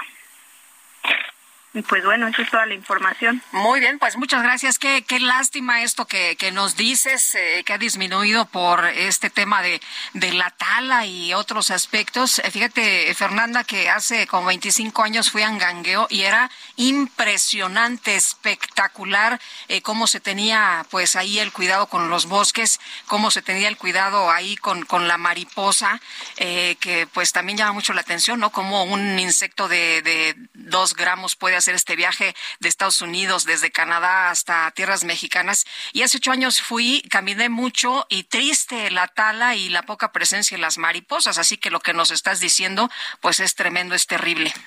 Exactamente. Nada más de dato, cuatro mil kilómetros aproximadamente recorren las mariposas de Canadá, de Canadá y Estados Unidos hasta llegar a hibernar aquí a México. Muy bien, pues muchas gracias, Fernanda. Muy buenos días. Buenos días. Hasta luego. Son las 8.39 y hablando de cuestiones ecológicas, vamos con el Químico Guerra. El Químico Guerra, con Sergio Sarmiento y Lupita Juárez. Químico Guerra, ¿qué nos tienes esta mañana? Pues como decía Lupita, también desde hace 30 años he estado visitando la zona, he estado muy involucrado en todo el fenómeno y sí, es a veces verdaderamente descorazonador que pasan décadas, ¿verdad, Lupita? Sí. Y sigue esta cuestión de la deforestación, no tenemos la capacidad los mexicanos de cuidar nuestro capital natural. Pero eh, otras noticias que tienen que ver también con, con esto mismo, con las eh, cuestiones de medio ambiente. Se nos avecinan grandes cambios, Sergio Lupita, nubes borrascosas en el horizonte. No estoy hablando de la política ni de la economía, sino de que verdaderamente va a haber muchas nubes. La Organización Mundial de la Salud dio a conocer que se dio por fin por terminada la niña que duró tres años seguidos. El que nuestras presas estén vacías o semivacías, que tengamos escasez de agua, se debe esta chica traviesa, Sergio Lupita. Bueno, hoy es el Día Mundial del Agua y no se celebra, se conmemora, ¿verdad? Porque no tenemos mucho que celebrar con lo del agua. Y eh, ahora se activa una fase neutra entre la niña que ya se fue y el niño que parece ser, según lo que estoy leyendo aquí de la Organización Meteorología Mundial, viene con bastante fuerza, Sergio Lupita, y que posiblemente se mantenga hasta finales de diciembre. O sea que si empieza a llover por ahí de fines de junio, tendríamos suficientes lluvias hasta diciembre para rellenar las presas, etcétera. Pero ojo, esto también trae la eh, posibilidad de que tengamos grandes inundaciones y que tengamos deslaves y todo lo que viene con las grandes precipitaciones, así que tenemos que estar preparados en ese sentido. Pero ya terminó la niña después de tres años, fue algo totalmente inusitado, normalmente es una oscilación entre un año y otro, ¿verdad? Eh, la niña no es otra cosa que un no niño, o sea, la ausencia de niño, que, que es el niño, es eh, un fenómeno que se presenta cuando las temperaturas promedio de los océanos aumentan. Al aumentar la temperatura de la superficie oceánica, aumenta la evaporación. Mayor evaporación significa más nubes, más nubes significa más lluvias, ¿no? Entonces, mucho de lo que en México tenemos de agricultura, si no casi todo, depende precisamente de este fenómeno. Cuando se ausenta, como pasó en los últimos tres años, pues tenemos las sequías terribles que hemos tenido, lo que pasó en Monterrey, ¿verdad? Con la cuestión del agua, etcétera. Tiene que ver con esta cuestión del niño y de la niña. Y eh, bueno, al estar eh, eh, terminando ya también la temporada de los frentes fríos, es en mayo, en este mayo, cuando se va a incrementar, se va a empezar a sentir el niño con mucha fuerza. Así que un niño con mucha fuerza significa muchas lluvias, significa que se van a poder recargar nuestras presas, que tendremos buena agricultura, pero también la posibilidad de huracanes muy fuertes y de precipitaciones que causen inundaciones severas en muchas partes del país. Ese es el panorama, nubes borrascosas, así es la naturaleza, lo que tiene que hacer el ser humano, Sergio Lupita, es entenderla a través de la razón, del conocimiento científico y prepararse para ello, adaptarse a ello, Sergio Lupita. Pues eh, químico, como siempre, gracias y pues efectivamente la adaptación es la gran característica que debemos tener para sobrevivir. Un fuerte abrazo. Igualmente para ti, Sergio. Lupita, muy buenos días. Gracias. Hasta luego, Químico. Muy buenos días. Bueno, y este martes se cumplió el primer aniversario del Aeropuerto Internacional Felipe Ángeles, el AIFA hasta himno le hicieron, imagínese nada más. Fernando Gómez Suárez, experto en aviación, gracias por platicar con nosotros. Muy buenos días. Se cortó la comunicación. Vamos a tratar de restablecer el contacto en unos momentos más con Fernando Gómez Suárez. Eh, vamos a, tratar de. ¿Ahí, ¿Ahí estás, Fernando? Es que estamos batallando con una de nuestras líneas, pero no sé si nos escuchas. Sí, aquí a la orden, Sergio Lupita. Ah, buenos días. Hola, buenos días, Fernando. Oye, pues, ¿cómo ves la operación en este primer año del AIFA? Eh, 60 vuelos diarios, 14 rutas, vuelos de carga. Eh, ¿Está bien? ¿Está mal? Eh, ¿Es lo que se espera en el primer año de la puesta en operación de un aeropuerto? no creo que sea lo conducente, porque fíjate que el aeropuerto capitalino, el Benito Juárez, maneja 55 millones de pasajeros al año. Ese mercado ya está cautivo, ese mercado ya existe. Es decir, no había que darle, digamos, eh, tiempo a, Felipe Ángeles para que calentara motores y en ese sentido, como argumentaban, eh, algunos funcionarios tenía que tomar tiempo, eh, irlo llenando, ir subiendo aerolíneas, ir subiendo operaciones. No, desde el principio, desde el primer día, pudo haberse inaugurado con al menos absorbiendo el 10% de esos 55 millones, eh, pues hubieran sido entre 5 y 10 millones de pasajeros, pero de inmediato, porque el aeropuerto Felipe Ángeles tiene la capacidad lo que pasa es que hizo falta promoción. No es un aeropuerto nuevo que esté abriéndose de manera incipiente, en el cual tengan que calentar los destinos, eh, conocerlo la gente, las aerolíneas. No, este fue para absorber la saturación o desconcentrar la saturación del actual aeropuerto Benito Juárez, que ya está saturado la mayor parte del día, es decir, 18 horas al día eh, está calificado como saturado. Entonces, ese fue un propósito inconcluso.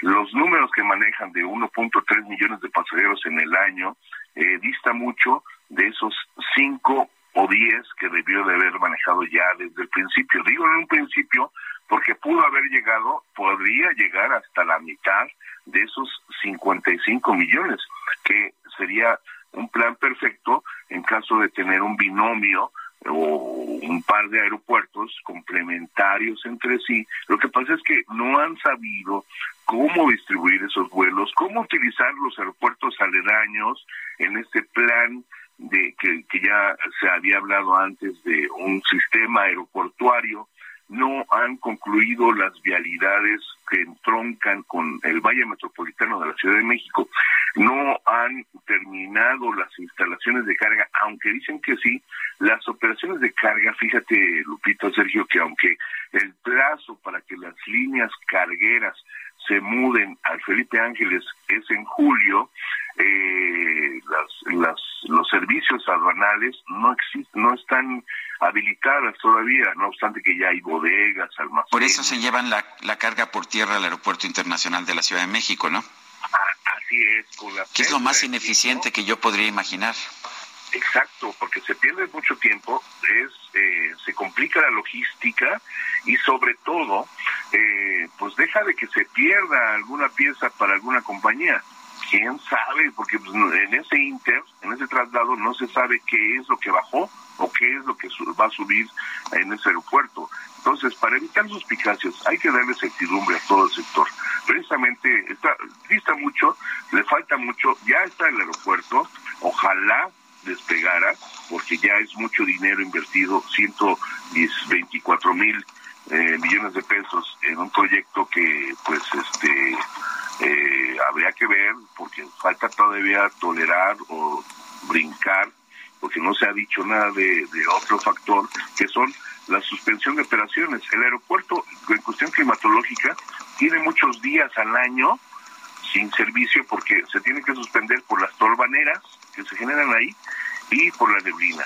Entonces, es otro factor también que hay que considerar falta mucho por ocupar en el aeropuerto, no es con invitaciones, no es bajando aviones de primeros mandatarios que la gente se va, no es haciendo himnos, no es haciendo conciertos.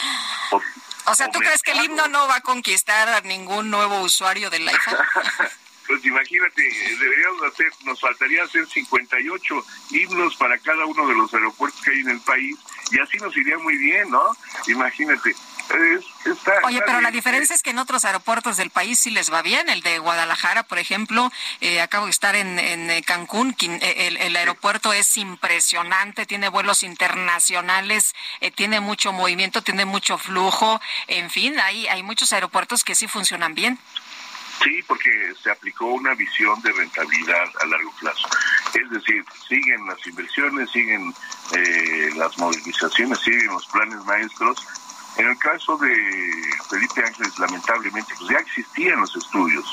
Yo tengo parte de esos estudios previamente donde se analizaban todas las posibilidades, todas las alternativas, y créemelo, el Santa Lucía, como se le conocía la, terminal aérea y localizada, entonces militar, eh, no cumplía con estos requisitos, precisamente los climatológicos, los de distancia y obviamente la complicación de operaciones entre las operaciones militares, porque sigue siendo ahora militar y civil. Sí, ¿a qué le das prioridad, no? Sí, claro, imagínate un caso de un DM3, pues obvio, obvio, pero eh, con la aceptación a los vuelos comerciales que si ya de por sí cuando hay un retraso por neblina de una o dos horas, las pérdidas son enormes, este, imagínate en caso de fortuito, en caso de fuerza mayor, eh, como en el caso de un DN3, para tener alguna emergencia nacional, pues tendría que eh, suspenderse, ojalá no se ve, pero sobre todo la complicación, ahorita porque son poquitas operaciones, no tenemos tanto problema, pero cuando empiecen a sumarse, porque tendrán que irse incorporando, bien o mal, pero eh, al menos con los vuelos de carga, quizás haya más movimientos. ¿no? Eh, una, una última pregunta, Fernando. Eh, ¿En un gobierno futuro se podría rescatar el aeropuerto de Texcoco o ya es absolutamente imposible? podría hacerse, mira, podría rescatarse ese proyecto, pero ya a estas alturas retomarlo igual uh, saldría mucho más caro.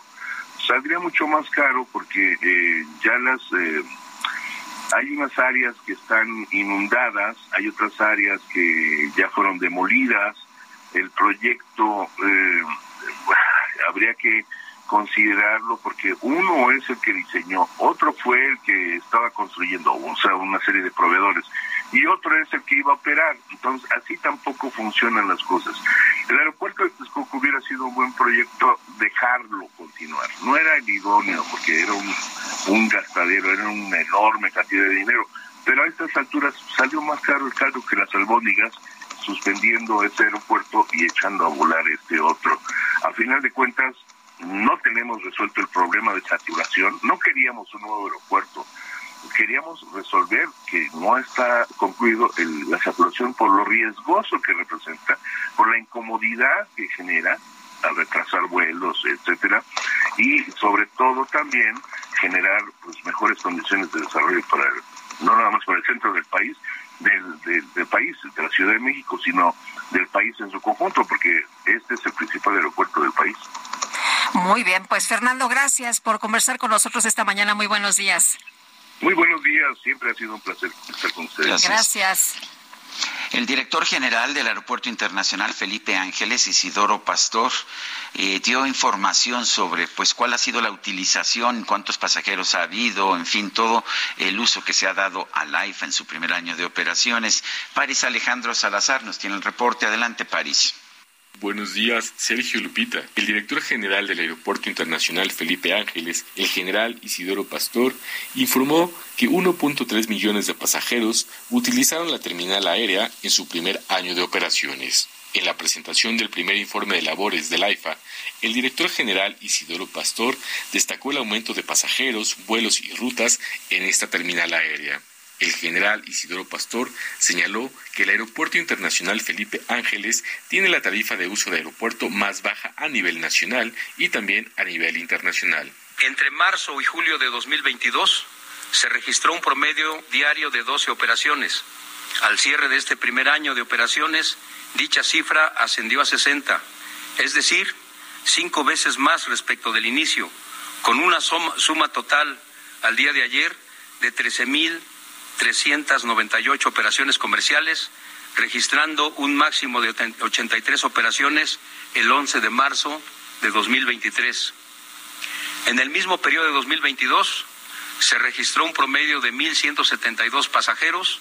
En el transcurso del presente año ascendió a 5.972. Esto es cinco veces más que al inicio, acumulándose al final de estos 12 meses de operaciones el transporte de 1.385 111 personas, registrando un máximo de 8.512 pasajeros el 27 de diciembre. Por su parte, el secretario de Infraestructura, Comunicaciones y Transportes del Gobierno de México, Jorge Nuño, anunció que con la recuperación de la categoría 1 en materia de seguridad aérea y con un plan de reordenamiento de aerolíneas internacionales, se va a fortalecer el sistema aeroportuario nacional en la Secretaría estamos conscientes de que si México no establece rutas comerciales nuevas a Estados Unidos, se limita la capacidad de expansión del sistema aeroportuario. Por ello, hemos puesto especial atención en recuperar la categoría 1 en seguridad operacional aérea e impulsar un plan de reordenamiento de aerolíneas internacionales, lo que permitirá el fortalecimiento, crecimiento y desarrollo del sistema aeroportuario y el sector, lo que representa una de las principales estrategias de expansión de la IFA.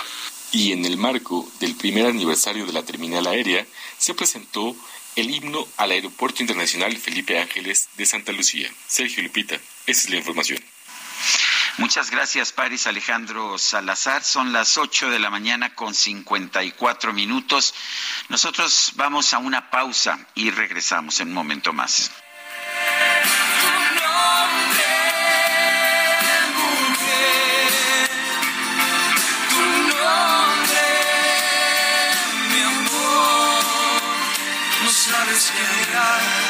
También se puede amar.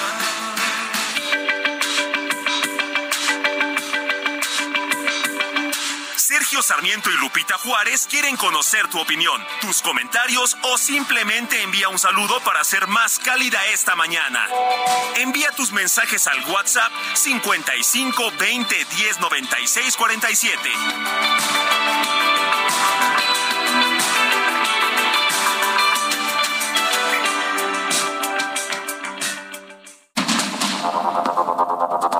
Continuamos con Sergio Sarmiento y Lupita Juárez por el Heraldo Radio.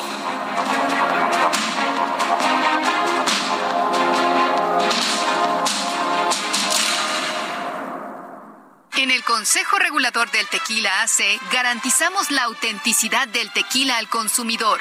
Consulta las más de 2.000 marcas certificadas en la página www.crt.org.mx.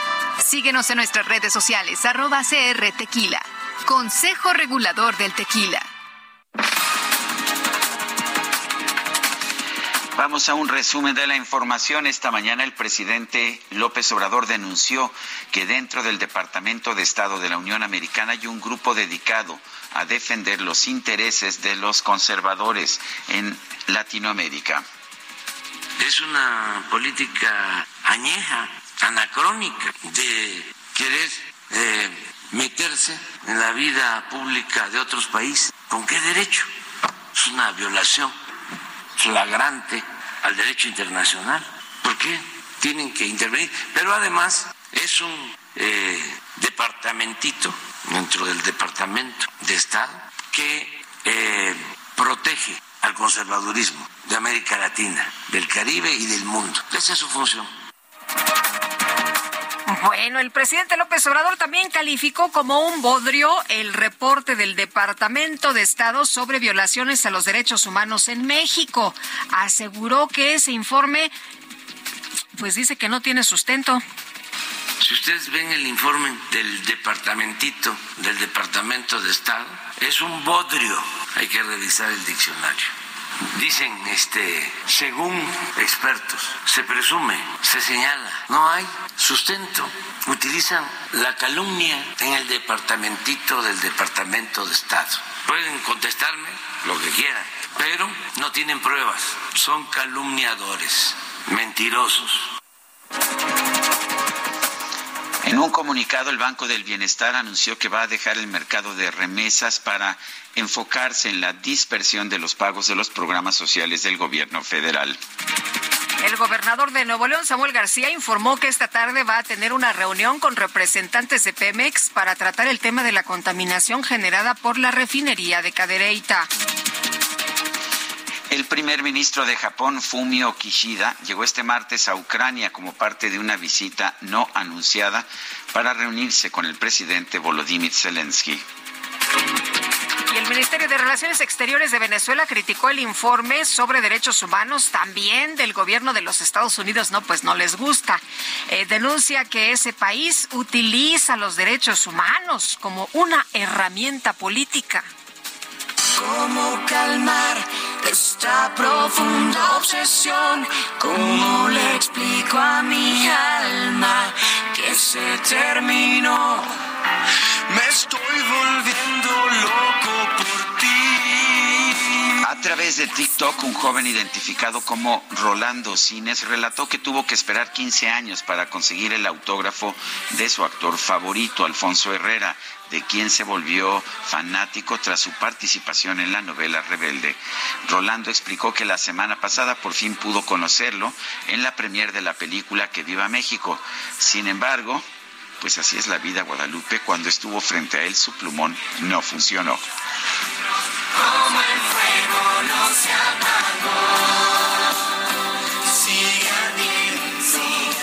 Esperaste 15 años para tener el autógrafo de Poncho Herrera y cuando por fin no pinta el plumón. ¿Qué pinta?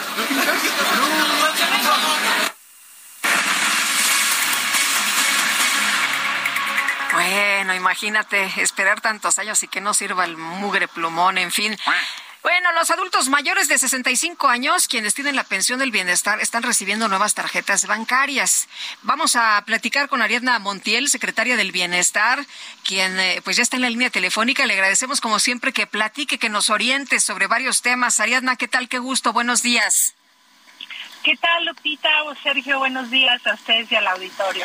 ¿Qué fue lo que pasó? ¿Quiénes van a recibir nuevas tarjetas? ¿Por qué es este cambio? ¿A partir de cuándo y qué se tiene que hacer? Mira, estamos en un proceso de bancarización, eh, entregándoles una tarjeta del Banco del Bienestar a quien aún todavía no la tiene y ya recibe su pensión, porque quienes se van incorporando como nuevos derechohabientes, ellos desde inicio ya tienen una tarjeta del Banco del Bienestar. Entonces, hemos ido avanzando con los derechohabientes del Estado de México, eh, todos los derechohabientes independientemente del banco. Iniciamos en noviembre y vamos a concluir el 31 de marzo, porque como saben hay un proceso electoral en puerta y tenemos que concluir nuestras actividades antes de iniciar el mes de abril. Y en el caso de la Ciudad de México también lo estamos haciendo para todos los derechohabientes, independientemente el banco en el cual tengan eh, su tarjeta, en donde reciben la pensión. Y la Ciudad de México se extiende hasta el mes de abril, hasta el 30 de abril. Y también iniciamos un cambio de tarjetas para los que eh, recibían la pensión eh, en alguna tarjeta de Banamex porque como sabes, el banco eh, está en venta y bueno, nos dejará de prestar los servicios al final de este mes. El 31 de marzo se concluye nuestra relación con Banamex y desde el mes de enero estuvimos haciendo el cambio de tarjetas y vamos a iniciar eh, en próximos días.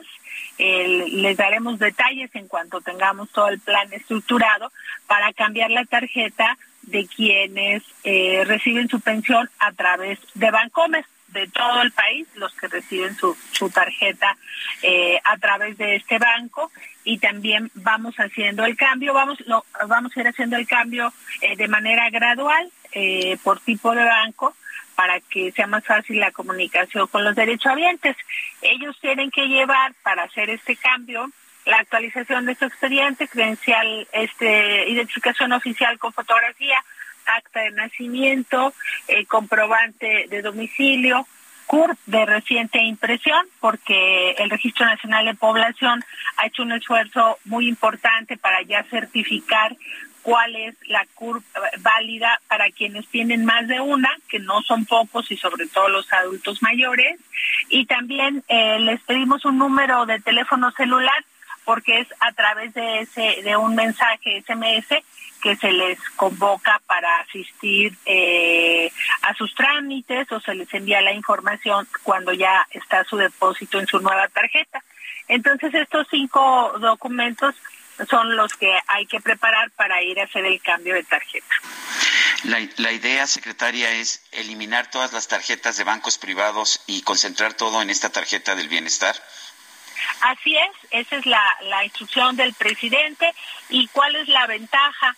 de establecer eh, el Banco del Bienestar como el único eh, dispersor de los programas de bienestar, es que aquí en este banco eh, no se les van a cobrar comisiones por saldos, movimientos, transferencias, consultas o retiros y estamos todo el gobierno ayudando a que las 2.744 sucursales, que es el plan que se tiene para el Banco del Bienestar. Se están construyendo nuevas sucursales y la meta son las 2.744 para que por lo menos haya una sucursal por cabecera municipal en todos los rincones del país tengan una sucursal cerca para cobrar sus programas de bienestar.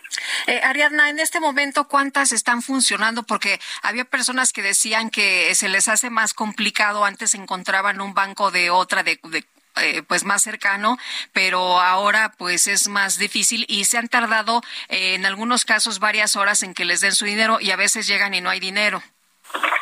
Mira, estamos justamente eh, haciendo un análisis de la operación permanente. Todos los días estamos con el director del Banco del Bienestar, el instituto Víctor Lamoyi, que además no, nos escucha todos los días que estamos justo en las observaciones.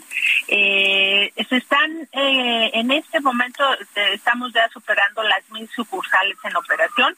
Todavía nos faltan eh, llegar a las 2.744. Aquí en la Ciudad de México ya tenemos 64 sucursales en operación.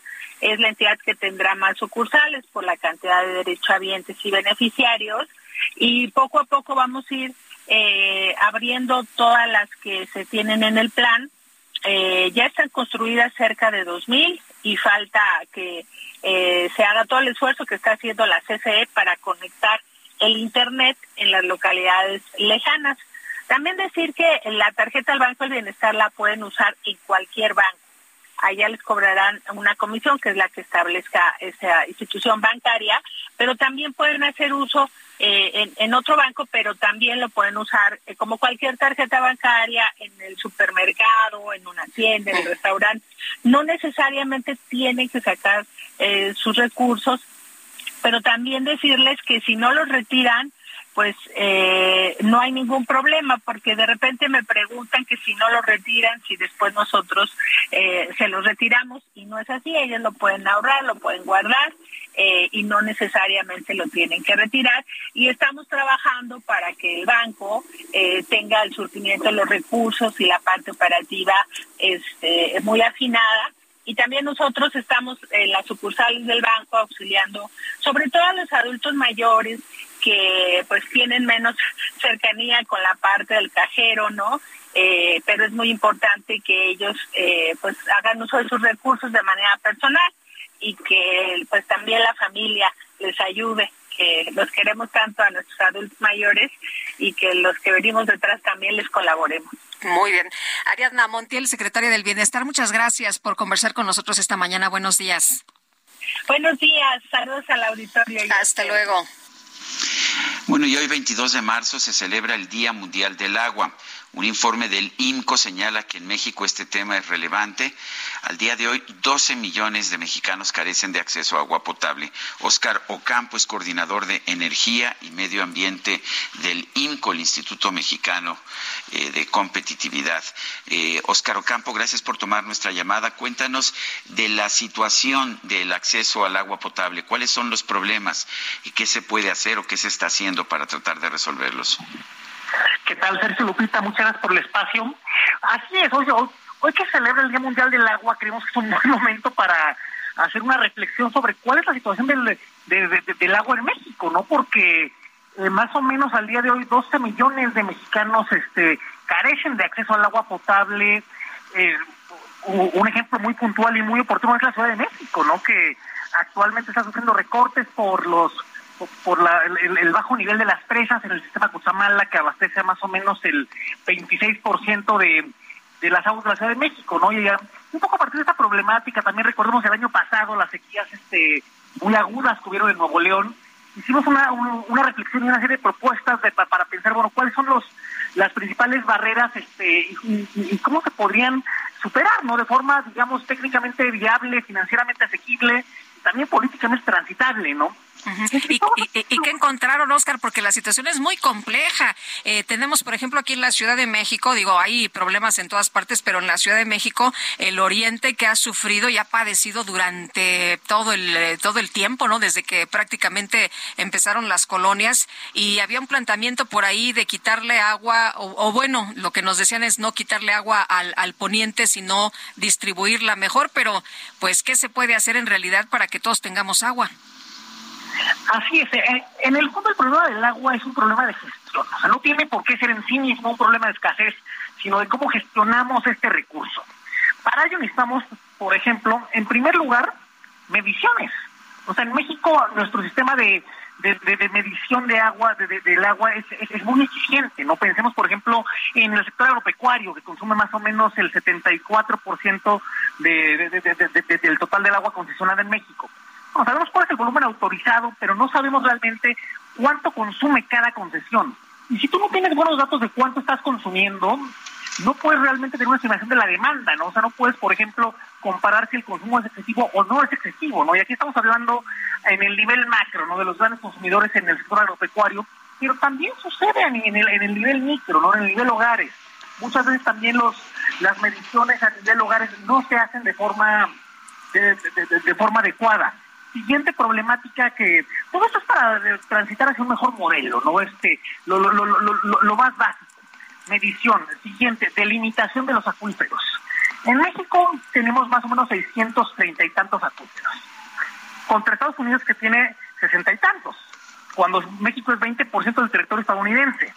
¿Cuál es la razón detrás de esto? Bueno, la razón es que en México los acuíferos están delimitados a partir de la delimitación política del país, ¿no? Este responde a criterios geopolíticos, no necesariamente a, criterios geotécnicos, ¿no? Si tú no tienes un acuífero delimitado que responda a las formaciones rocosas, a los cauces naturales del agua, pues difícilmente vas a poder gestionar bien ese, ese acuífero, ¿no? Y ahorita más o menos Nada más para ilustrar este punto, el 18% de los acuíferos en este país están sobreexplotados y en la Ciudad de México la cifra es más elevada. En la Ciudad de México, una ciudad que está sobre un gran acuífero que es el antiguo lago de Texcoco, este, más o menos el 27% del, de, este, eh, eh, eh, está sobreexplotado. ¿no? De, ese tamaño es la problemática que enfrenta el país y específicamente pues la Ciudad de México, ¿no? Y finalmente está la, parte, la parte de infraestructura, que no estamos hablando necesariamente de hacer una nueva presa, un, un, nuevo acueducto, cosa que políticamente se ve muy bien, sino darle mantenimiento adecuado a las tuberías, al alcantarillado, al suministro de agua potable, que es lo que cae en el ámbito municipal, que está el estado más en la cadena de, de responsabilidades de la autoridad del agua. Oscar, el, ¿Qué soluciones habría? Bueno, estás hablando de, cuidar la infraestructura, de cambiar las tuberías, de darles mantenimiento a las tuberías. ¿Qué otras opciones hay? cuando vemos nosotros, por ejemplo, lo que se paga de agua, con, lo comparamos contra lo que se paga de luz o de teléfono, o de cualquier otro servicio, pues nos damos cuenta de que a pesar de su valor el agua se regala fundamentalmente y en algunas zonas de la Ciudad de México claramente se regala porque ni siquiera se cobra. Eh, ese tipo de política de regalar el agua nos ayuda a cuidarla? ese, es un tema bien delicado porque al final del día, si, si, la solución fuese subir el, precio del agua, el recibo del agua, pues sí tendría un impacto en el bolsillo de, los hogares más marginados. Pero lo que dices es muy importante, el subsidio está mal focalizado.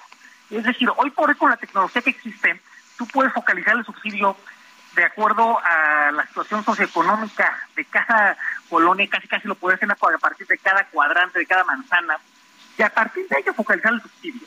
Un subsidio generalizado con criterios no necesariamente transparentes como el que tenemos los habitantes de la Ciudad de México, efectivamente es regresivo, porque los hogares de altos recursos pagan eh, recibos de agua que la verdad son bastante bajos si lo comparamos, por ejemplo, con la tarifa de doméstico alto consumo de la Comisión Federal de Electricidad, solo por poner un ejemplo, ¿no? Así es que sí es cierto que hace falta una mejor, este, criterios más homogéneos a nivel país, además, porque cada municipio tiene este un, un poco establece tarifas como la vida le da a entender, ¿no? Estoy exagerando, ¿no?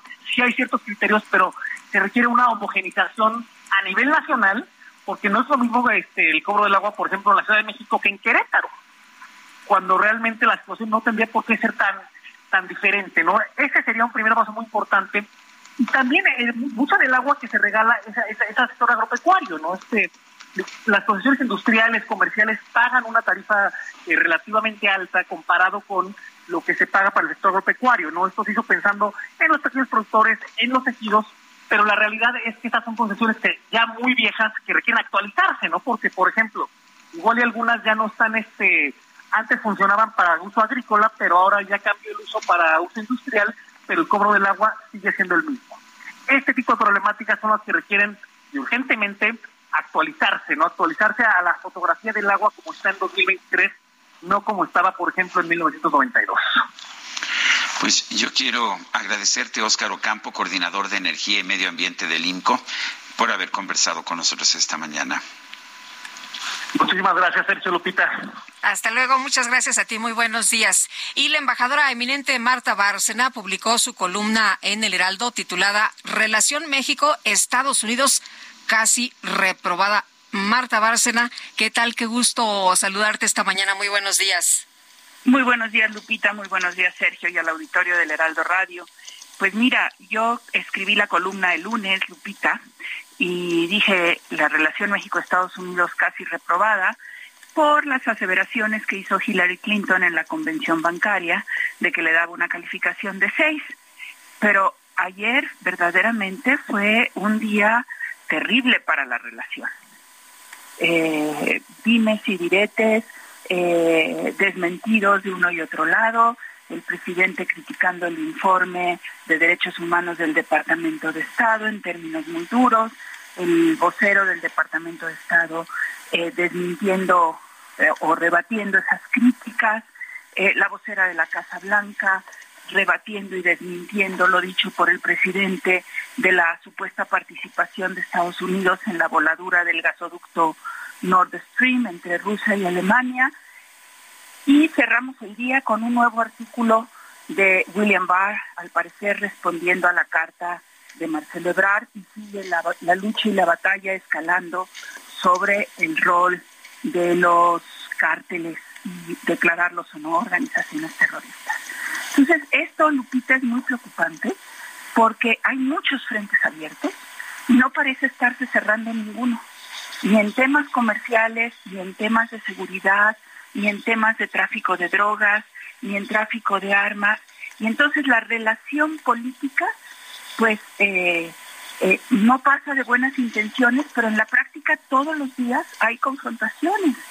Y esto no augura para, eh, para una buena relación. Esto no augura, esto es un reflejo de que es una relación que estamos pasando quizás en lugar del 6 al 8, del 6 al 5.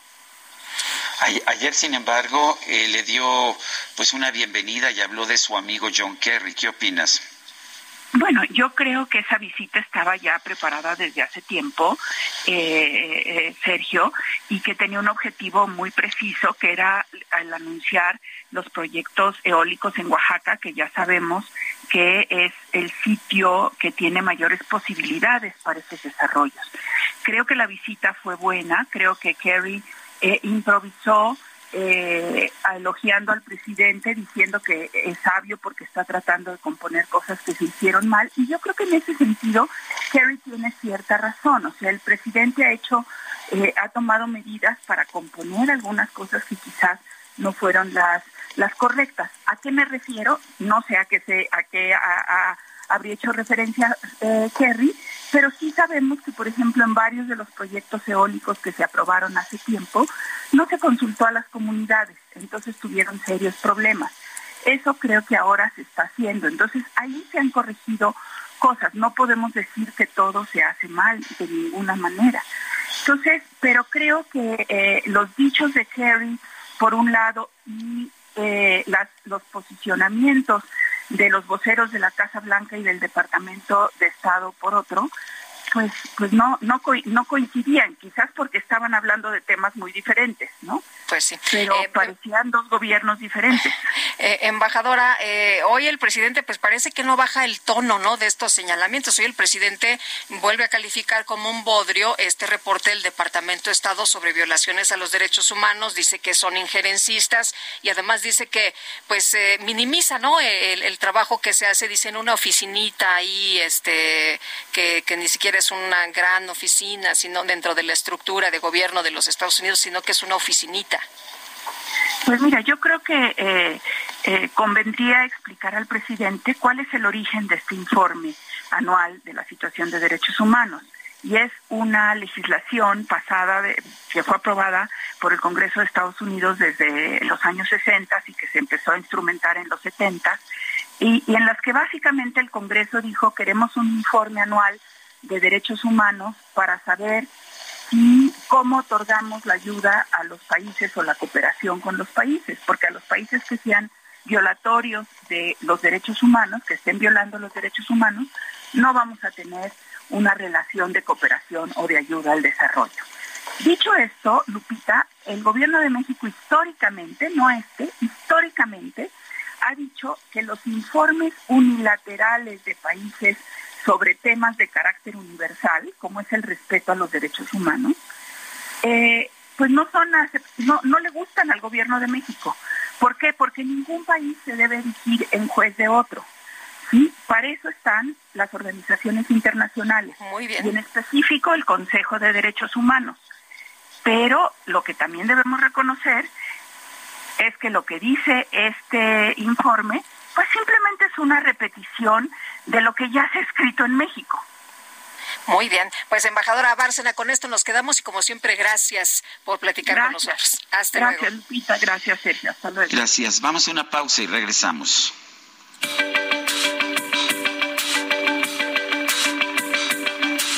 Sergio Sarmiento y Lupita Juárez quieren conocer tu opinión, tus comentarios o simplemente envía un saludo para ser más cálida esta mañana. Envía tus mensajes al WhatsApp 55 20 10 96 47.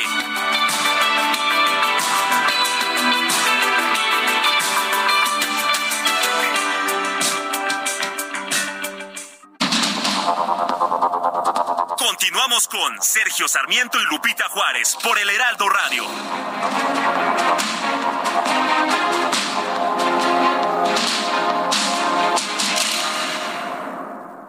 Amigos del Heraldo Radio, ¿qué tal? Si tú eres de los que les gusta ver películas, series, caricaturas, documentales, deportes y más, esta promoción es para ti. Todo este mes, al contratar Sky en dos televisiones, recibes hasta un 45% de descuento los primeros cuatro meses. Es decir, si contratas el paquete Sky Silver, solo pagarías 249 pesos. O contrata el paquete Sky Gold y solo pagarías 299 pesos. Además, ambos paquetes incluyen seis meses de regalo del canal Aficionados o de Universal Plus. Llama ahora mismo al 55 40 40 0202.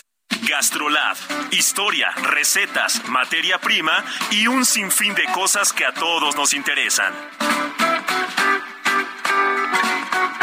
Soy el chef Israel Arechiga de Gastrolab. ¿Y cuántas veces nos ha pasado que tenemos alguna cena con invitados? Hoy están de suerte porque traigo una receta de un pastel helado de café que es espectacular y se hace sencillísima.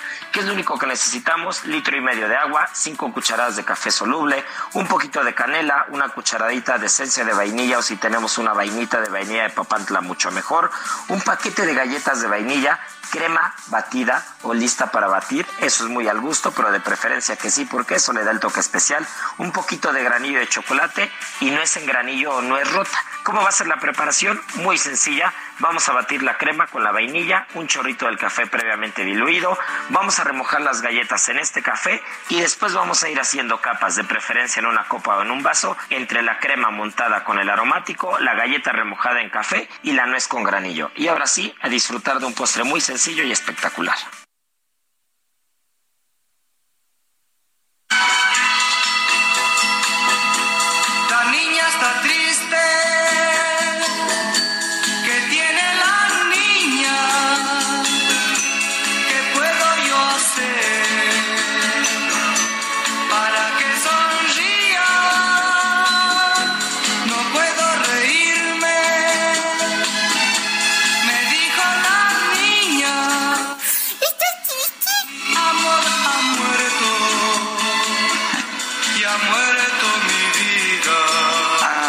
Guadalupe Juárez, aquí está Leo Dan, ¿con qué tiene la niña? Ya escuchaste el comentario del DJ Kike, ¿verdad?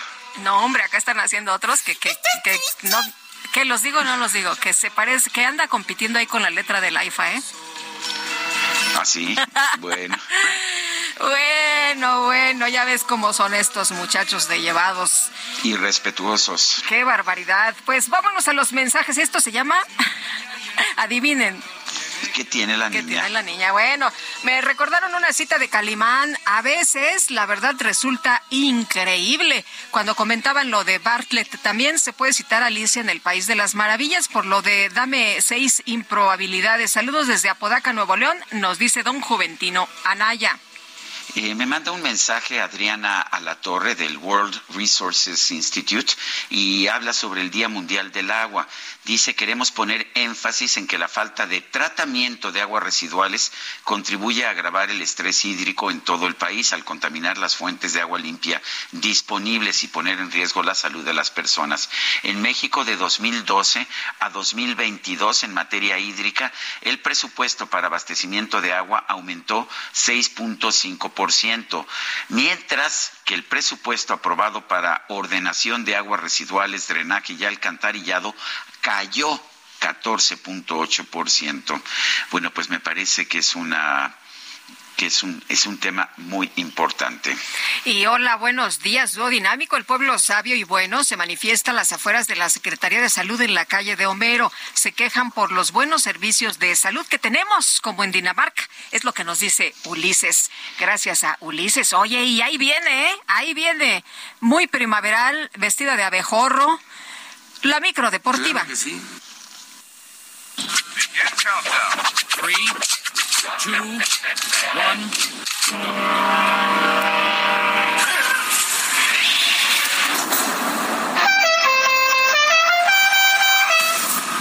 Damas y caballeros, con ustedes, la micro deportiva. Yo no necesito vacaciones. Ah, caray, eso sí me interesa.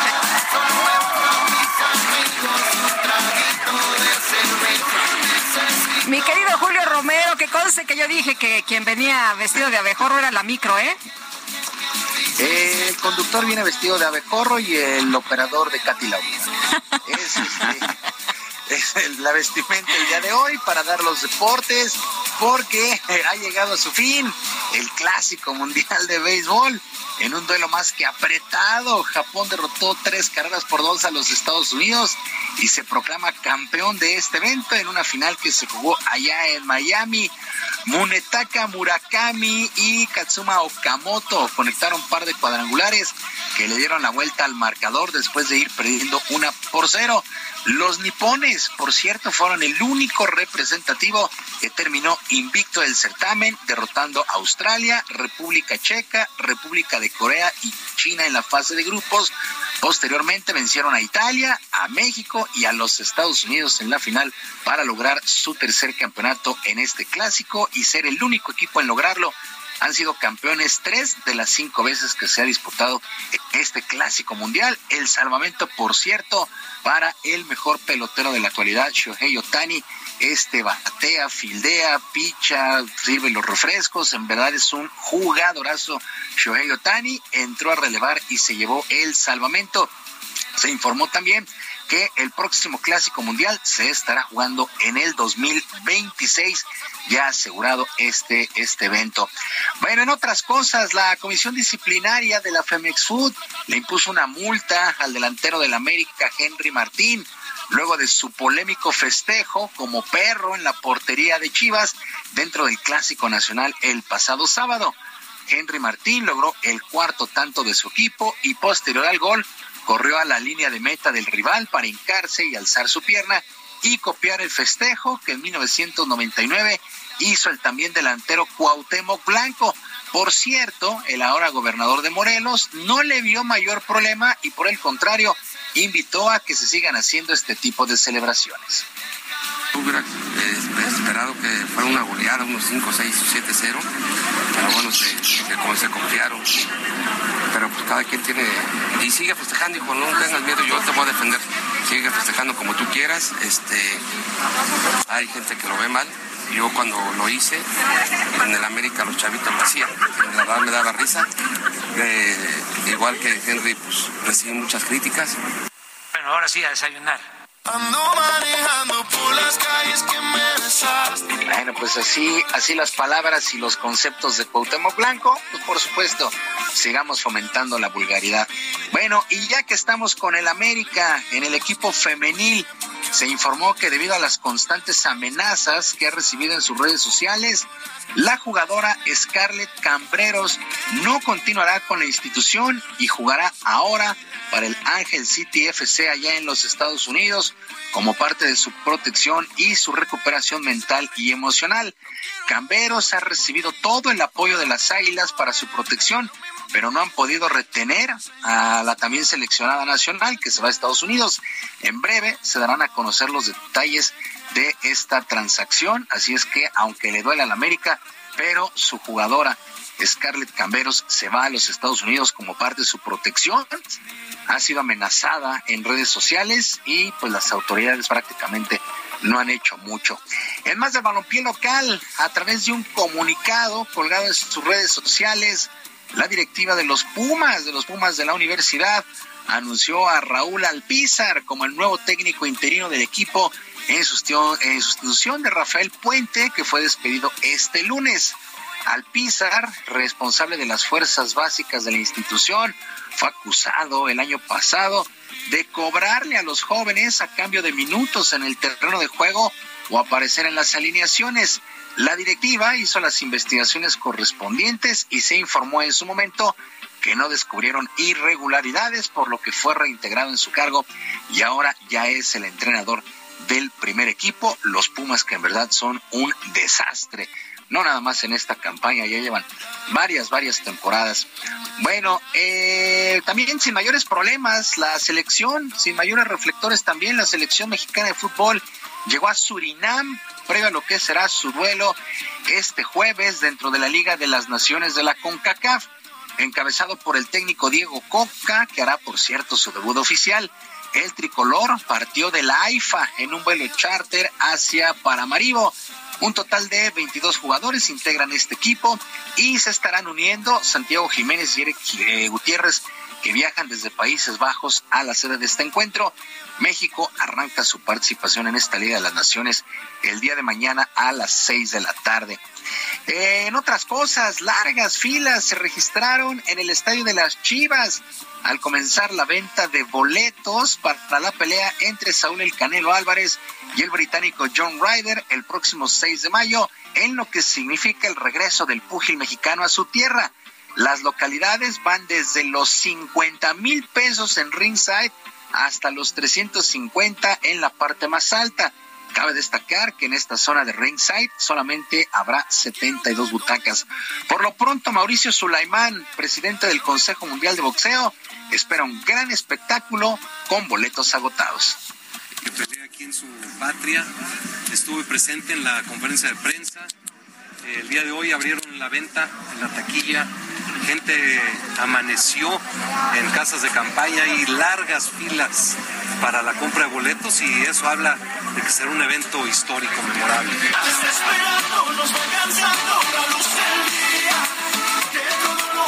6 de mayo, 6 de mayo esta pelea allá en el estadio de las Chivas en Guadalajara, el británico John Ryder y Saúl El Canelo Álvarez. Y ya para finalizar, el ex número uno del mundo del tenis, el serbio Novak Djokovic, aseguró que no se arrepiente de no haberse vacunado contra COVID-19, lo que le ha impedido de nueva cuenta jugar el torneo de Indian Wells y el de Miami, ya que de momento los Estados Unidos no permiten la entrada a su territorio de las personas que tengan su certificado. El serbio felicitó al español Carlos Alcaraz luego del triunfo justamente en Indian Wells y agregó que en un futuro espera jugar ante el público estadounidense en el cuarto Grand Slam del año pero será sin vacuna, ya que esta decisión la ha tomado de manera consciente Novak Djokovic, que no se ha vacunado ni piensa vacunarse en el futuro. Sergio Lupita, amigos del auditorio, la información deportiva este miércoles, que es un extraordinario día para todos. Les recuerdo nuestras vías de comunicación en Twitter, estoy en arroba jromerohb, arroba jromerohb, además de El Barrio Deportivo en el YouTube, de lunes a viernes a las 7 de la noche, con mucha, mucha información y mucha diversión. Yo les deseo un extraordinario día y les mando un gran abrazo. Muchas gracias, mi querido Julio Romero. Que tengas muy buen día. Se nos arrancó la micro deportiva. Bueno, y vamos a cambiar de tema. Sí, esta mañana la Fiscalía General de Chihuahua confirmó que fue localizado sin vida José Noriel Portillo Gil, alias El Chueco, están confirmando. Había mucha, pues mucha discusión si el cuerpo que se había encontrado era de José Noriel Portillo El Chueco, el presunto asesino de dos sacerdotes jesuitas y dos civiles en la comunidad de Cerocagui del municipio de Urique. Eh, pero no, ha, no, no se han dado a conocer más detalles sobre cómo perdió la vida esta persona, si fue un enfrentamiento o el lugar exacto donde murió eh, sí se dijo que se trataba de él y que tendría alrededor de 24 horas de haber fallecido en la región limítrofe entre, pues, entre el estado, eh, entre el estado de Sinaloa y el estado de Chihuahua. Esto fue la Fiscalía General de, Sinaloa la que dio a conocer esta información. Eh, vale la pena señalar que se espera una conferencia de prensa de las autoridades eh, de las autoridades para, para saber exactamente los detalles. En la conferencia de prensa de este miércoles en Palacio Nacional, el presidente López Obrador dijo que no se ha confirmado todavía la identidad de esta persona encontrada, por lo que se están haciendo los análisis correspondientes. Dijo el presidente que no hay que adelantar conclusiones para evitar informar de manera errónea y lo que sí añadió fue que parece que fue una ejecución. Bueno, pues ya estaremos atentos de esta conferencia de prensa. Está con nosotros Salvador Gasca Herrera, director general adjunto comercial de Fonacot, aquí en la cabina, en vivo, en directo y a todo color. ¿Qué tal? Bienvenido, Salvador, ¿cómo estás? Muy buenos días. Buenos días, Lupita. Buenos días a todo tu auditorio. Oye, pues cuéntanos, ¿se ha beneficiado a cuántas personas, eh, a cuántas trabajadoras con créditos y por qué en la zona sur del país? Mira, eh, el año pasado, en agosto, se autorizó el crédito Mujer Efectivo Sur, que benefició a más de 46 mil mujeres eh, trabajadoras, eh, con el proyecto de eliminar el costo por apertura. la comisión por apertura se eliminó y eso dio un beneficio a más de 46 mil mujeres en el sur del país. Y bueno, pues este resultado nos, nos dio la luz para poder ampliar este proyecto o este producto a todo el país ya se venía aplicando nada más, don Salvador, a la zona sur y ahora se podrá obtener en cualquier lugar. Eh, no, no te escucha, mi querido Sergio. A ver ahí, ya, ¿le puedes repetir la pregunta, por favor? Sí, significa esto que, significa esto que, pues que se empezó a probar esto en la zona sur y ahora ya se amplía, se va a ampliar a todo el país. Es correcto, Sergio. Eh, se empezó el sur, eh, evidentemente a partir de un análisis donde ahí identificamos que existía una mayor brecha de género en los ingresos con respecto a hombres y mujeres, pero pues esa brecha existe en todo el país. Entonces, a partir de, un análisis financiero, de un análisis de eficiencia operativa, nos permite llevar y ampliar este producto a todas las mujeres del país, buscando beneficiar a este año pues a más de 600 mil mujeres. Esa es la expectativa que tenemos y una derrama cercana a los 13 mil millones de pesos en otorgamiento de crédito para las mujeres. En el instituto el 40% de los créditos son para mujeres y 60% son para hombres. ¿Qué se tiene que hacer? ¿Cómo, cómo eh, es el trámite? ¿Es difícil? ¿Es sencillo? Eh, ¿qué, ¿Qué hay que llevar? Mira, es muy, es muy sencillo eh, lo que se tiene que hacer primeramente es eh, en la página de fonacot.gov.mx, ahí sacan su cita las personas trabajadoras, eh, no se requieren intermediarios, sacan su cita, se le asigna una oficina o, el trabajador determina a qué oficina quiere asistir. O sea, nada de que, oye, yo te tramito el crédito Fonacot. Estamos en contra de los coyotes, hay mucha gente intermediaria que, que engaña a los trabajadores, el trámite es directamente con nosotros, no tiene ningún costo. Entonces es muy importante eso que comentas, Luita, porque sí queremos evitar que se han engañado los trabajadores. El trabajador saca su cita, determina la oficina a la que puede asistir y asiste a la sucursal en media hora más tarde, máximo media hora está tramitando su crédito y el mismo día se le está depositando o a más tardar en la mañana del día siguiente. Entonces es un crédito que en 24 horas se está otorgando. Oye, ¿qué tan difícil era que se le diera este crédito a las mujeres y por qué empezaron en el sur? Eh, decías que, que, hay una brecha, ¿no? Muy importante, pero ¿por qué empezaron en el sur y cómo ha cambiado? Eh, pues seguramente ustedes tienen eh, información, eh, ¿cómo ha cambiado la vida de las mujeres precisamente con, con estos apoyos? Sí, mira, el análisis partió eh, nosotros hemos segmentado el instituto en cuatro regiones. La región sur es la que tenía el ticket promedio más bajo, esto es que el, promedio de crédito otorgado a las mujeres era el más bajo de todo el país. Eh, por eso se determinó que empezáramos con, con la zona sur. Eh, y eso al cierre del año inclusive la zona sur incrementó el ticket con respecto a la zona occidente. Esto es, hubo un beneficio muy importante porque el tema es que las mujeres pueden por un lado pagan menos por su crédito y por otro lado pueden pedir más crédito porque se le amplía su capacidad crediticia. Entonces tiene esas dos ventajas, eliminar el costo por comisión, el costo de, apertura por comisión, este tiene esa ventaja de que les amplía la capacidad de crédito. Entonces, en cuatro meses, las mujeres del sur, su ticket promedio se incrementó con respecto a las de Occidente, que eran las más cercanas. Obviamente, el norte, su ticket es más alto y también la zona centro. Por eso se decidió que fuese la zona sur y, es un beneficio, como te, comento, tranquilo, porque hay un, eh, primero, se le abre eh, la capacidad financiera a las mujeres, también la inclusión financiera y algo muy importante, nuestros créditos, Lupita, el 52% de nuestros créditos se otorgan a personas que ganan de uno a dos salarios mínimos. Esto es personas que normalmente en la banca normal pues no son este de su objetivo principal. Para nosotros sí, como banca social, son un objetivo las personas que menos ganan eh, en salarios mínimos, pues otorgarles, y lo vemos por, porque te digo, el 52% de sus créditos está otorgado a personas que ganan entre uno y dos salarios mínimos. Eh, ¿Cómo eh, se pueden eh, dirigir a la oficina o, se puede hacer por internet, en línea? La cita es en línea y para sacar el crédito tiene que ser en la oficina. Es muy sencillo porque basta, o sea, no pedimos de garantía ni nada, basta con que el trabajo esté afiliado, esté trabajando en una empresa que está afiliada al FONACOT. Aquí es muy importante que todas las empresas cumplan con su obligación de ley. Es una obligación de ley que las empresas afilien al FONACOT. La empresa está afiliada, el trabajador saca su cita, asiste a la sucursal, los requisitos son mínimos, eh, tener 18 meses de, edad, 6 meses de antigüedad en el trabajo, son de trabajo está afiliado y con que presente sus cuatro recibos de nómina, comprobante de domicilio, este, estado de cuenta bancario. Aquí es muy importante también reiterar que Fonacot no es para comprar solamente muebles, hay un mito, hay un mito. Sí, porque eso es lo que así empezó, ¿no? Prácticamente. así empezó hace muchos años, era la mecánica, como que la gente, como la gente podía adquirir muebles. El Fonacot es un crédito de nómina, se deposita directamente. ¿Lo puedes usar en lo que tú necesites? En lo que gusten. Se deposita directamente a la cuenta del trabajador y el trabajador puede decidir para una necesidad, para un gusto, para vacaciones, no tiene que decirnos nada y tiene plazos eh, o sea, tú me autorizas el crédito Fonacot y yo lo utilizo en lo que en lo que en, lo que gustas y se y se depositan hasta cuatro meses de salario. Muy bien, Salvador, muchas gracias por platicar con nosotros esta mañana. Muchas gracias, Lupita. Gracias. Hasta luego, Salvador Gas Herrera, director general adjunto comercial de Fonacot. Y vamos rápido a un resumen de la información que se ha generado esta mañana.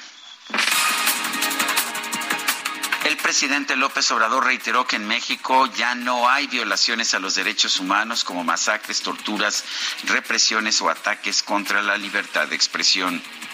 En México no se tortura, no es como antes, que ellos se quedaban callados y nunca decían nada. En México no hay masacres.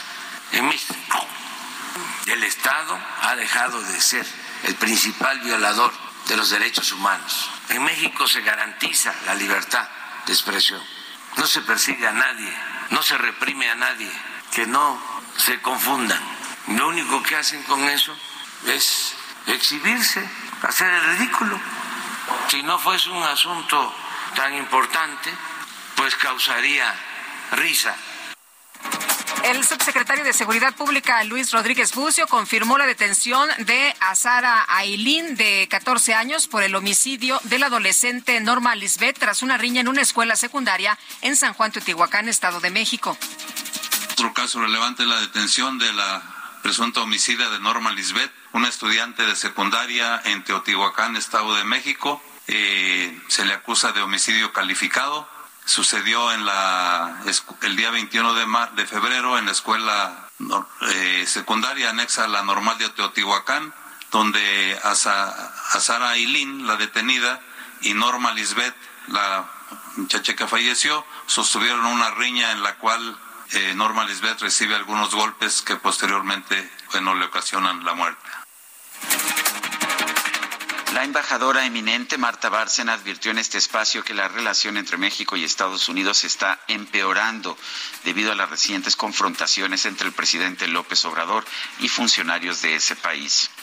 Entonces, esto, Lupita, es muy preocupante porque hay muchos frentes abiertos y no parece estarse cerrando ninguno, ni en temas comerciales, ni en temas de seguridad, ni en temas de tráfico de drogas, ni en tráfico de armas.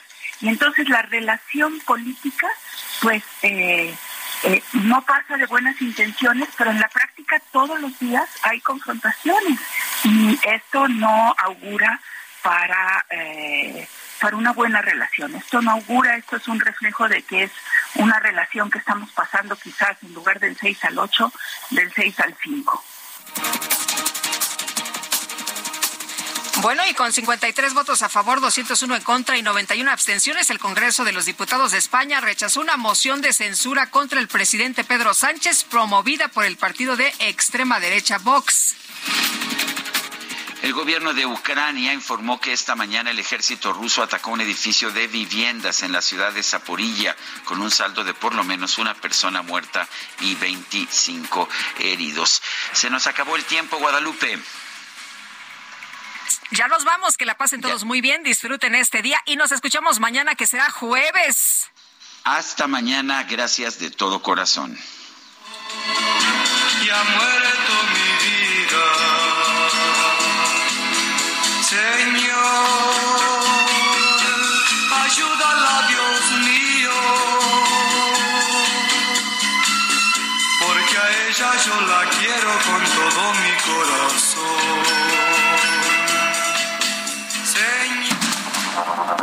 Heraldo Media Group presentó Sergio Sarmiento y Lupita Juárez.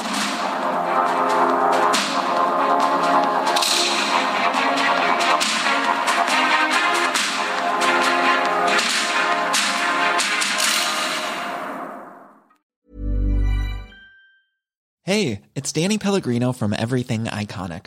Ready to upgrade your style game without blowing your budget? Check out Quince. They've got all the good stuff shirts and polos, activewear, and fine leather goods, all at 50 to 80% less than other high end brands. And the best part? They're all about safe, ethical, and responsible manufacturing. Get that luxury vibe without the luxury price tag. Hit up quince.com slash upgrade for free shipping and 365 day returns on your next order. That's quince.com slash upgrade.